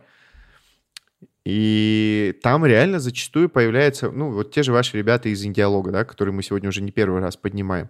Молодцы. Они, причем они не первый раз залетают ко мне на обзор, угу. и я рад, я рад наблюдать типа за их ростом. Из недавнего, вот на таких же стримах, как э, в которых вы участвовали, э, вообще очень эти стримы люблю. Для незнающих подписчиков, зрителей, я провожу стримы, где слушаю музыку подписчиков. Просто люди скидывают, что они сами делают, и мы и фидбэк какой-то вместе с чатом даем, и что-то новое каждый для себя открывает. И вот эти стримы, которые я провожу, наверное, пару лет уже, столько всего кайфового я там открыл. Серьезно, очень много реально крутых коллективов из России, у которых 2-3 песни, 50 подписчиков в ВК, и ты такой, офигеть, как круто. Э, из недавнего очень, например, запомнил ребят с довольно дурацким названием «Комната возле окна». И у пацанов вот как раз-таки русский рок угу. в современной интерпретации – Э, знаете, типа, когда ты слышишь песню, там инструментал в духе каких-нибудь более тяжелых 7Б, вокал в духе Саши Васильева из группы Сплин, где-нибудь в серединке песни брейкдаун есть. Ты такой, господи, что это за зверь? Ну, это очень круто. Ну, то есть, когда ты понимаешь контекст этого, ты такой, блин, это очень круто. Короче, да, профдеформация в этом и заключается, что музыка сейчас в основном находит меня сама, но периодически плейлисты с чем-то новым я все-таки запускаю. А, в последнее время я стал больше слушать жанровых плейлистов mm. в стримингах. Конкретно у меня Spotify подключен. А, джазовые плейлисты, ну, причем вот отдельно. То есть у меня есть плейлист по джазу, есть плейлист по драм н бейсу который я внезапно в последнее время начал гонять очень много. И по тяжеляку, актуальному uh-huh. современному тяжеляку. У Spotify есть крутой плейлист, называется «Новая кровь», New Blood. Угу. Он реально кайфовый, там реально много интересного. Вот. Периодически что-то я оттуда почерпываю. Либо иногда, когда мне лень, я такой, ну вот эту песню одну послушаю, запущу радиостанцию по ней, посмотрим, может что-то насоветует.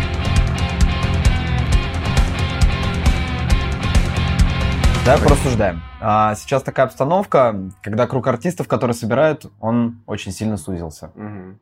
Куча у нас иноагентов появилась, а, кому-то там просто закрывают концерты.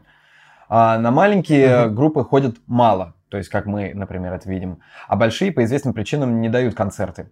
Вот как думаешь, с чем еще в ближайшее время придется столкнуться организаторам и где вообще выход из данной ситуации?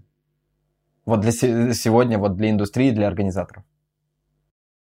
Давайте, ну как бы, окей, хорошо, да, круг собирающих а, артистов сузился, но так ли он сильно сузился? Ну, окей, с, пол, с десяток, с полтора десятка музыкантов стало меньше. Окей. Хорошо, но их же было у нас не 20 человек, да, чтобы 15 пропало, и все такие, о, господи, кто же собирать-то будет? Таких артистов было больше. Да, к сожалению, мы там не сможем сходить на концерт Меладзе, кто-то Noise MC, кто-то Оксимирона, кто-то Монеточки. Вот. Ну, типа, о, окей, хорошо. Для кого-то это наверняка жалко. Кто-то не, пойдет на концерт, не попадет на концерт Little Big, ну, окей. Жаль. Спору нет. Земфира тоже кого-то кто-то любил, все такое. Артистов много. Ну, как бы, э, они просто...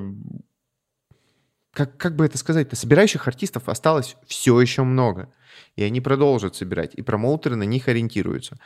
Э, поэтому Другое дело, что вот типа в той же Москве, в Петербурге, я уверен, что в Екатеринбурге стало меньше на время, я уверен, что на время стало меньше западных артистов. Угу. Это да. И вот тут как бы проблемка, что тем, кто позиционировался как э, привозные промоутеры, им приходится что-то придумывать и кого-то там выискивать. Но я считаю, я считаю, я не буду говорить сейчас про политику, я не буду говорить сейчас про экономику, про импортозамещение, вот это вот все. Но музыканты способны заместить. Соответственно, я думаю, что промоутеры сейчас столкнутся как раз-таки вот с... Смелые промоутеры столкнутся с историей того, что они будут сами... Что они сами будут а, выискивать хороших музыкантов и такие, окей, давай тебе сделаем концерт, я вложу в тебя бабки на продвижение, посмотрим, как ты соберешь. Такие группы есть. Я вас заверяю. Скорее всего, сейчас пойдет вот именно вот такой вот типа... Обновление. Пылесос... Обновление и пылесос рынка, что сами э, люди из сферы музыки начнут уже кого-то вытаскивать, начнут кого-то искать. Я подозреваю, что произойдет так. Я подозреваю, что гораздо больше сейчас будет совместных туров и капустников. Вот, мне тоже так кажется, есть, вот что вот... это прям заново родит эту историю, когда, вот, знаешь, и на разогрев пускали и так далее. Прям да. вот заново, мне тоже кажется, такая история будет. И, и когда в туре едет 2-3 группы Да, да, сразу, с тобой вместе, мне неизвестно. Придет... Да, на которую на одну придет 150, на вторую 150, на третью 100, и вот как бы вам 4-5 соток людей как бы и собралось. Mm-hmm. Я думаю, что вот этого будет больше. Более того, э, вот на примере группы, допустим, той же Дженейр, я скажу, что сейчас э, больше внимания будет уделяться старикам. Вот альтернативным старикам. Угу. С Дженейр вообще интересная история. Я их видел в январе этого года в составе... Ну, короче, в Екатеринбург они приезжали со Стигматой и с Ермаком. Я попал на концерт, потому что Ермак, люблю этих ребят. А, и для меня стало открытием, что Лисовск... Он Лисов? Да, Лисов. Лисов. Лисов. Антон Лисов. Лисов. Что Лисов очень круто сумел опыт свой из Little Big перенести в Дженейро. Я согласен, мне тоже это показалось так. Их музыка мне не нравится. Угу. И не нравилась никогда. Я их не слушал. Но то, как они жгут на сцене, это гораздо более хедлайнерская группа сейчас, нежели Стигмата. Причем по цифрам, ну, я не знаю, кто был мощнее, Стигмата или Дженейр. Дженейр сейчас жгут прям хорошо. И вот они могут, например, начать новую аудиторию собирать, но им надо с, с материалом поработать. И я думаю, что стариков сейчас будут вытягивать. Угу. Реально, будут брать и такие, типа, чуваки, аматори, вот вам тур на 20 городов. Давайте, собирайте. А, ну, я думаю, что это, наверное, будет в следующем году, не в этом. Ну и начнется явно привоз музыкантов из э, каких-то более интересных и редких стран, да, какая-нибудь там Аргентина, какая-нибудь там, ну не знаю, не Япония, какой-нибудь там Китай. Китай, да, вот мы, скорее всего, мы начнем копать в более, ну не нишевую музыку, но начнут находиться группы такие. Э, внезапно, знаете, может появиться какой-нибудь там метал-коллектив, которому вообще абсолютно пофигу на то, что про них скажет там какая-нибудь другая общественность, мировая общественность, что о, они поехали в Россию, да, э, какая-нибудь возьмется группа из рандомного Марокко, которая проедет, блин, по России, соберет тол- толпу людей и станет вторым сабатоном здесь, например, по массе. Вот я, я уверен, что это произойдет.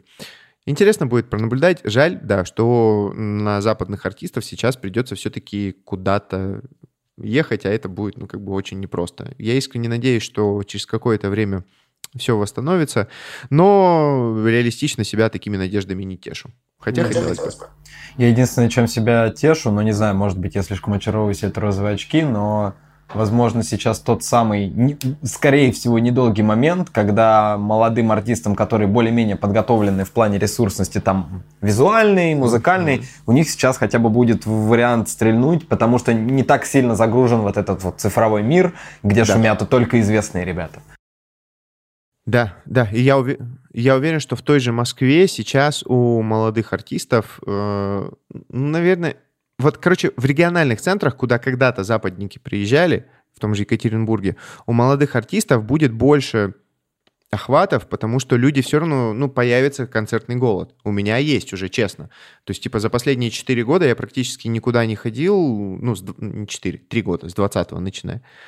У меня там сгорело 3-4 билета на разных западных артистов из Москвы. Ну, там, в Москву я должен поехать в Екатеринбург, и я уже хочу ходить на что-то. Просто ко мне ничего прям вот такого, чтобы меня впечатлило, не едет. Э, ну, ладно, не едет, просто я ленюсь иногда. И у так, таких людей будет становиться больше. Соответственно, действительно, на малые группы начнут ходить активнее, но малым группам надо соответствовать. Им надо да. делать лучше промоушен, лучше шоу, лучше площадки, лучше звук. Возможности для этого сейчас есть.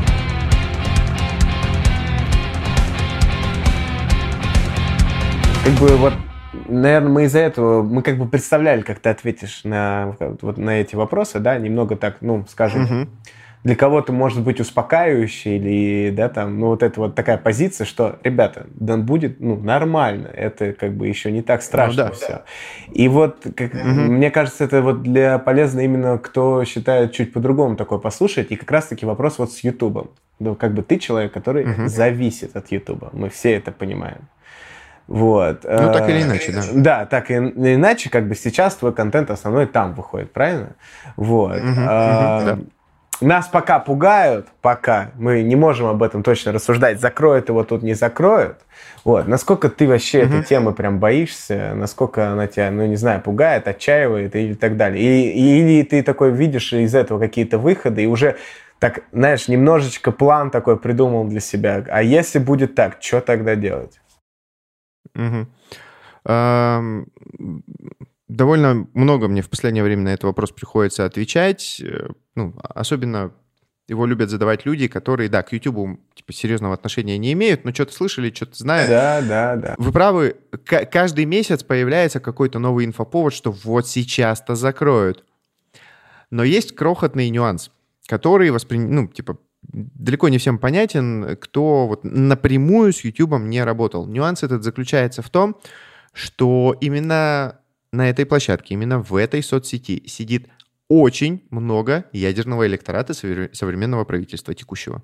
Все вот эти женщины, которые, а что же приготовить мне сегодня на ужин, смотрят на телеке YouTube, находят рецепты. Все вот эти мужики, которые, что ж купить-то, мормыша или, я не знаю, какую-нибудь еще прикормку, или кукурузы купить. А из чего еще прикормку можно сделать? И они ищут это на YouTube.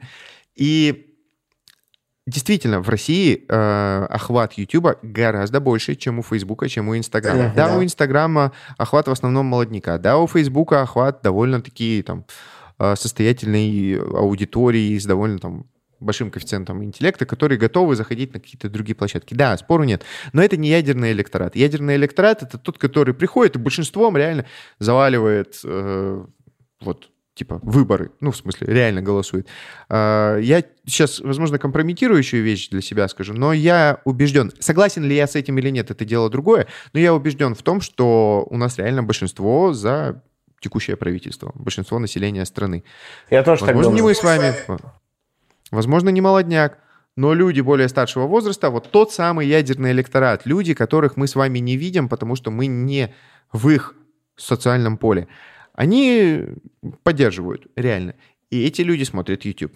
Почему? Потому что альтернативы нет. Другого видеохостинга нет. Да, есть телеканалы, но э, там уже несколько иная история. Их много, люди не способны выбрать. А тут выбрать можно, что ты смотришь, и по любому поводу найти видос. Да, появились альтернативные площадки, про которые говорят, что вот сейчас закроют YouTube, и на YouTube-то все пойдут. Там есть другая сложность. Она замкнутая. Там порван круг на Рутюбе. А круг какой? Чтобы люди пришли смотреть что-то на Рутюб, надо, чтобы там был интересный им контент. Чтобы там был интересный им контент, надо, чтобы эти контент-мейкеры были заинтересованы публиковать контент на Рутюбе. Скорее всего, это можно сделать только двумя способами. Административным ресурсом, что сейчас делают с телеканалами. Все телеканалы сейчас публикуются только на YouTube, не на YouTube. Ну, это как ЧБД, Либо да? Вот бабка. тоже. Они сейчас же ВКонтакте только. Да, это схожая история, но их выкупили. ЧБД Ну да, выкупили, понял. а всякие матч, матч ТВ и прочие, их, ну, типа, принудительно сказали, не, ребят, вы больше не публикуетесь на YouTube, вы на Рутюб. Мгм. И они перешли туда, и вот там сейчас есть котик пришел и лег. Котик лег. Всем внимание, вот здесь лежит кот. Либо бабки. То есть, соответственно, надо привлекать рекламодателей. Но чтобы пришли рекламодатели, надо, чтобы была аудитория. А чтобы была аудитория, надо, чтобы были контент-мейкеры. И вот это вот все замкнуто. И пока этот круг на, на Рутюбе порван, ну, то есть, где курица, где яйцо, непонятно, и к с чего начинать подходить, ну, скорее всего, с контент-мейкеров. Пока что YouTube вообще ничего интересного контент-мейкерам не предлагает. Более того, про техническую составляющую всех площадок, включая Zen, включая ВК, включая Рутюб, я готов сказать, что хоть видосы там смотреть можно, то есть базовый функционал там присутствует, там отсутствует такая гора всего, что...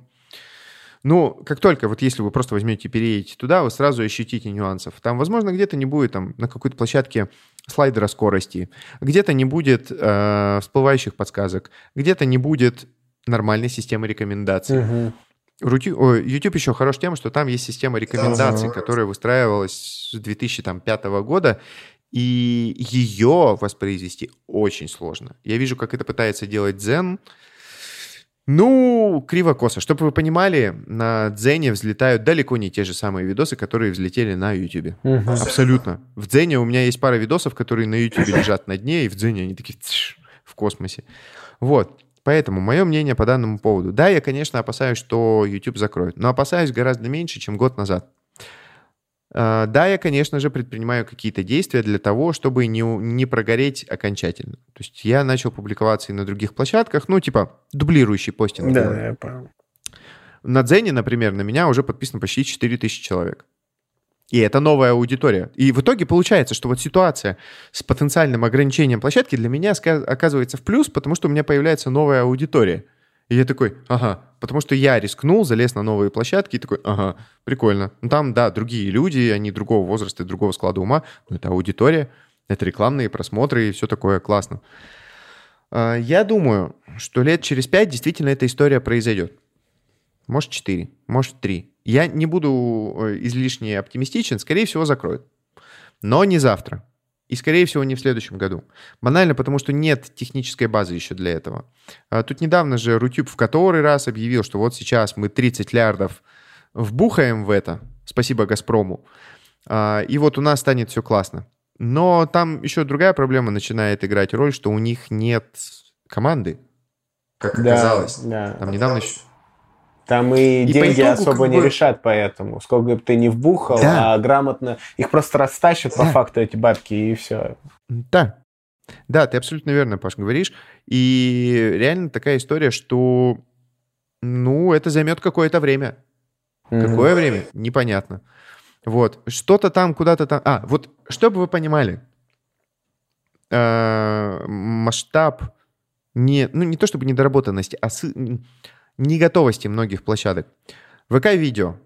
Одна из тех площадок, которые сейчас стараются активно развивать. Да, Я на Ютубе сижу, я на Ютубе сижу года, наверное, с 2010, может быть, даже пораньше, может, даже в девятом году я его начал смотреть активно. И что меня радует сейчас, ты на Ютубе можешь посмотреть любой аналитический показатель, который тебе интересно. Вообще все ты можешь посмотреть, что ты хочешь узнать про свое видео. Я недавно принял решение, какие части и куда я ставлю у себя рекламу в видосах, да, э, исходя из статистики.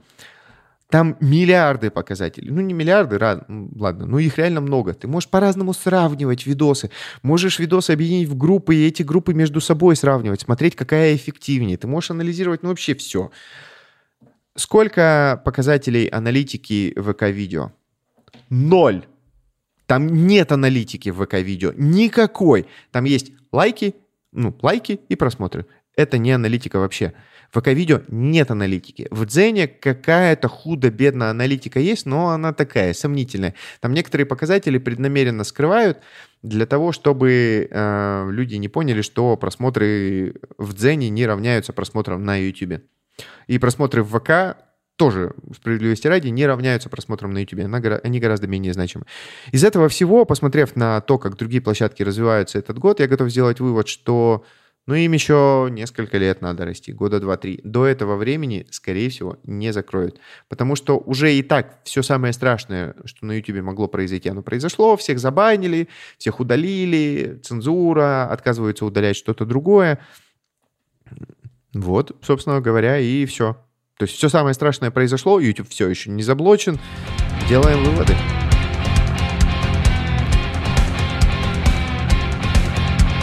Ты э, создал телеграм-канал для промоутеров, а, для развития индустрии в регионах. Ну, как вот мы, например, это видим. Сейчас, если это не так, там uh-huh. поправишь.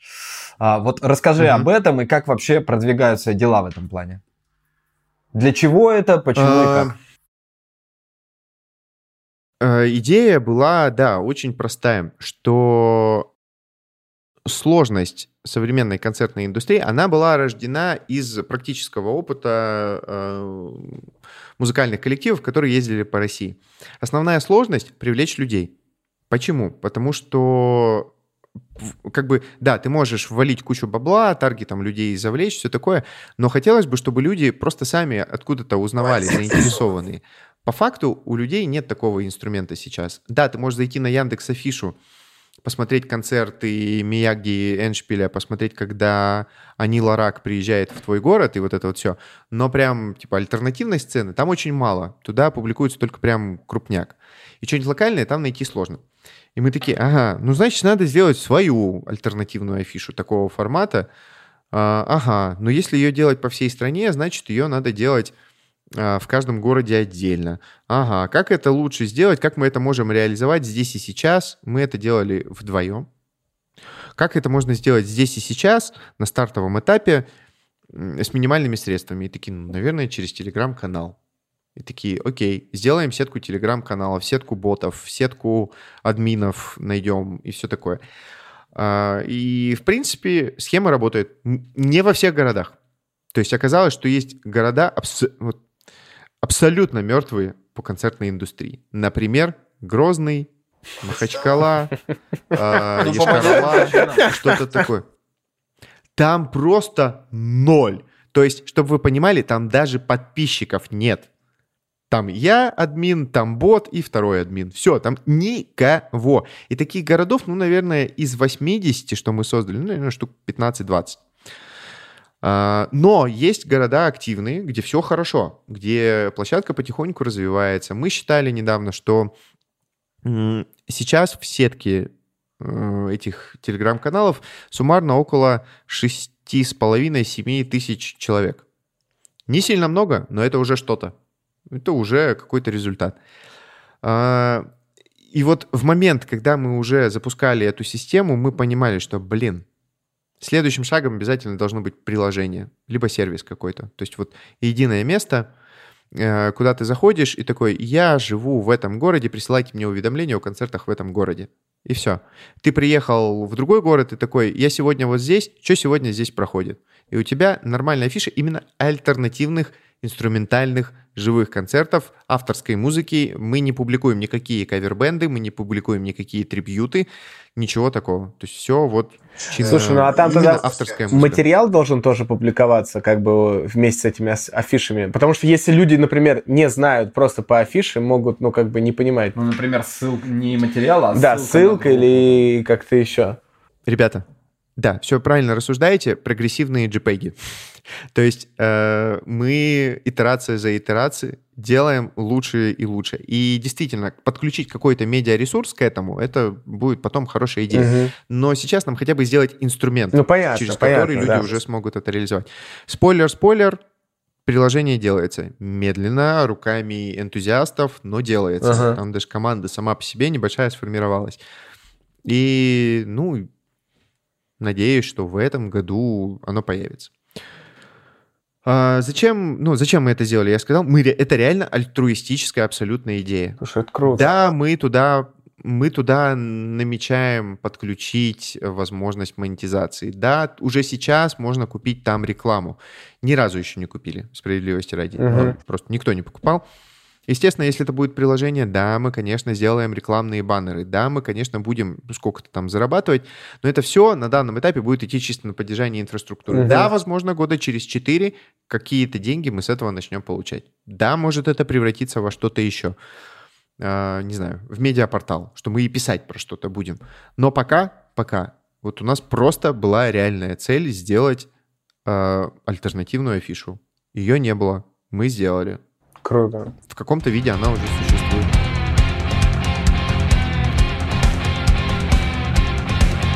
У нас есть э, блиц такой всегда в подкасте на, Ага. наконец.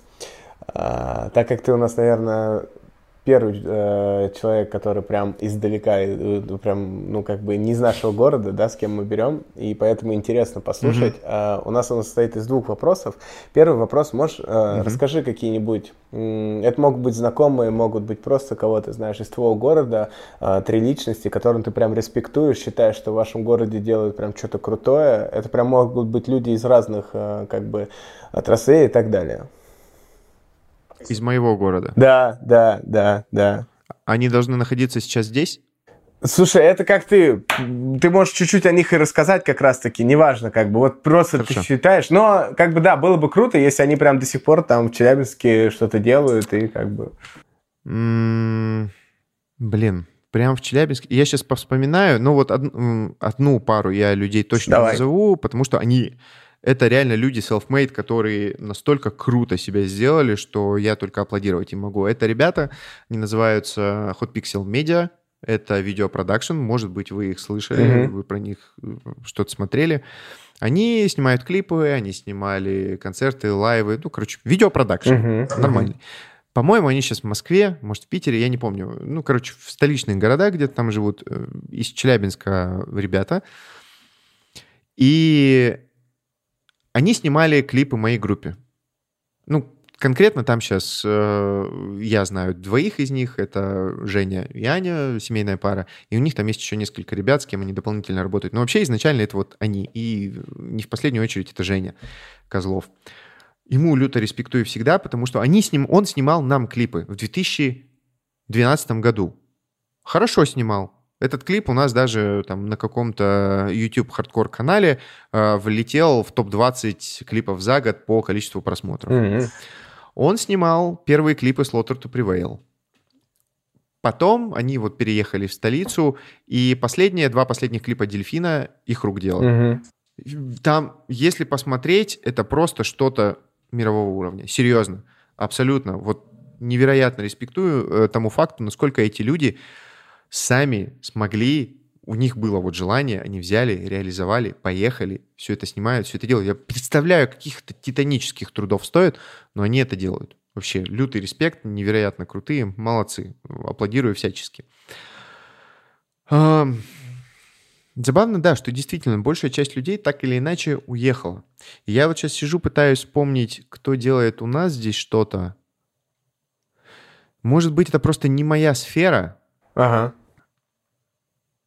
а, но в целом, из-за, я, наверное, так скажу, что предприимчивых людей здесь точно так же много людей, которые что-то стартуют, что-то делают, что-то начинают, и это получает какой-то определенный успех в разных сферах. Я знаю там некоторых промышленников нашего города, да, которые своими руками сделали реально крутое предприятие.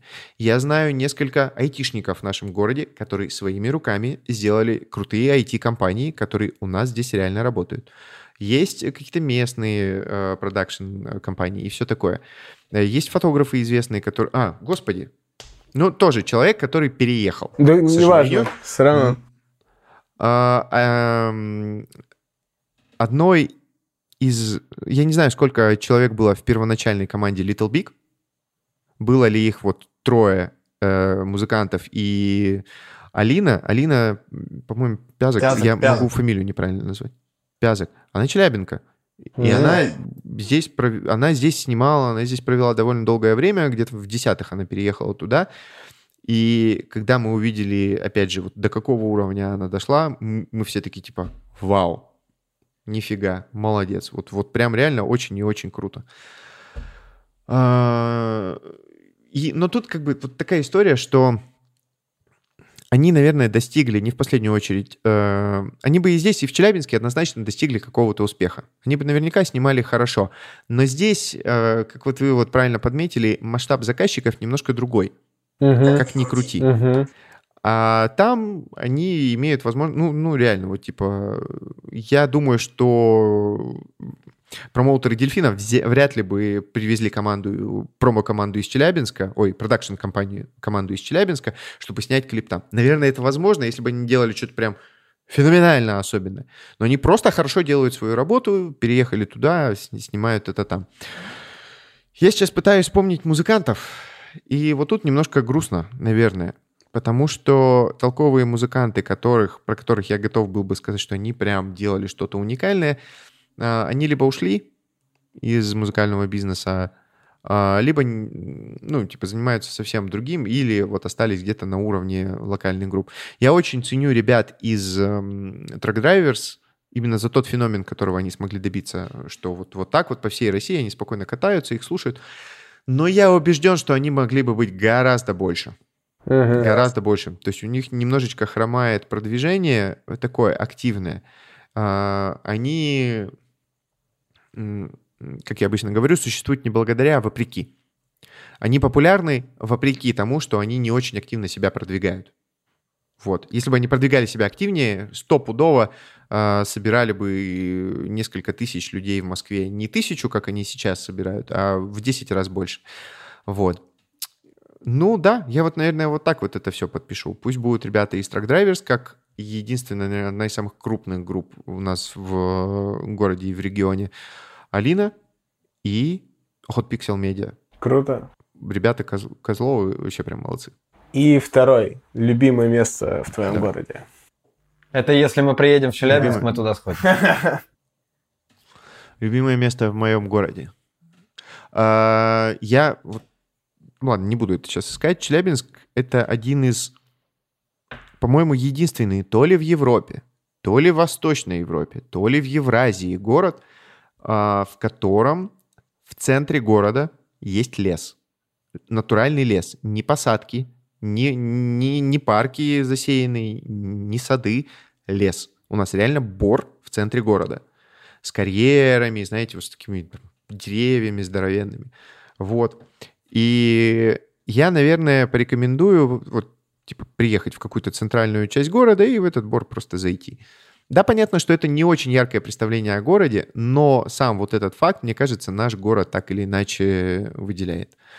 Вот. И если выйти из этого бора в определенном месте, в определенном, ну, я даже могу сейчас вам это сказать, где, ну, какая разница, если вы... Да, мы загуглим. Это, а, хорошо. Это не запомнить просто так. Если выйти в определенном месте в районе университетской набережной, там есть старая плотина. Очень простое место. У нас есть река Миас, стандартная городская маленькая речушка, ну там шириной, может, метров 50. И есть старая плотина, которая раньше реально была за прудой, и сейчас она такой не является. Она просто, ну, типа мост через реку сейчас, пешеходный. И вот там реально супер красиво. Там открывается красивая панорама в одну сторону города, поворачиваешься в другую сторону города. Слева у тебя, блин, лес, справа у тебя, блин, город. Великолепно. Я раньше не любил Челябинск. полюбил э, в один очень простой момент, когда купил квартиру в, центре, в центре города и понял, что... Ох уж эти буржуйские замашки. Ну, знаете, квартира в центре города, я уверен, что стоит существенно меньше, чем на окраине Рязани, потому что Рязань в 200 километрах от Москвы, или сколько у вас их там? А, может, может и так. Может и так. Кто знает. Скорее, скорее, скорее всего. Я сегодня погуглю цены в Челябинске. Э, Андрюх, Давай, круто. Без проблем. Круто. Спасибо большое. Спасибо тебе за отклик, да. Было легко и просто. Да, да вам, вам спасибо. Вы крутые, и я последнее слово скажу, что вам, что людям, которые вас будут смотреть, ребята, пожалуйста, делайте, организуйте, стремитесь, старайтесь делать лучше. Если чувствуете, что теряется мотивация, попробуйте зарабатывать бабки тем, что вы делаете. Приобретите мотивацию, потому что только от этого только мы сами можем сделать э, лучше то, что нас окружает. Что мир, что музыкальную индустрию, что ваш город, что ваш регион. Только вы сами стремитесь. Это, э, это ко всему еще и интересно. Еще и бабки может принести вам. Круто. Круто.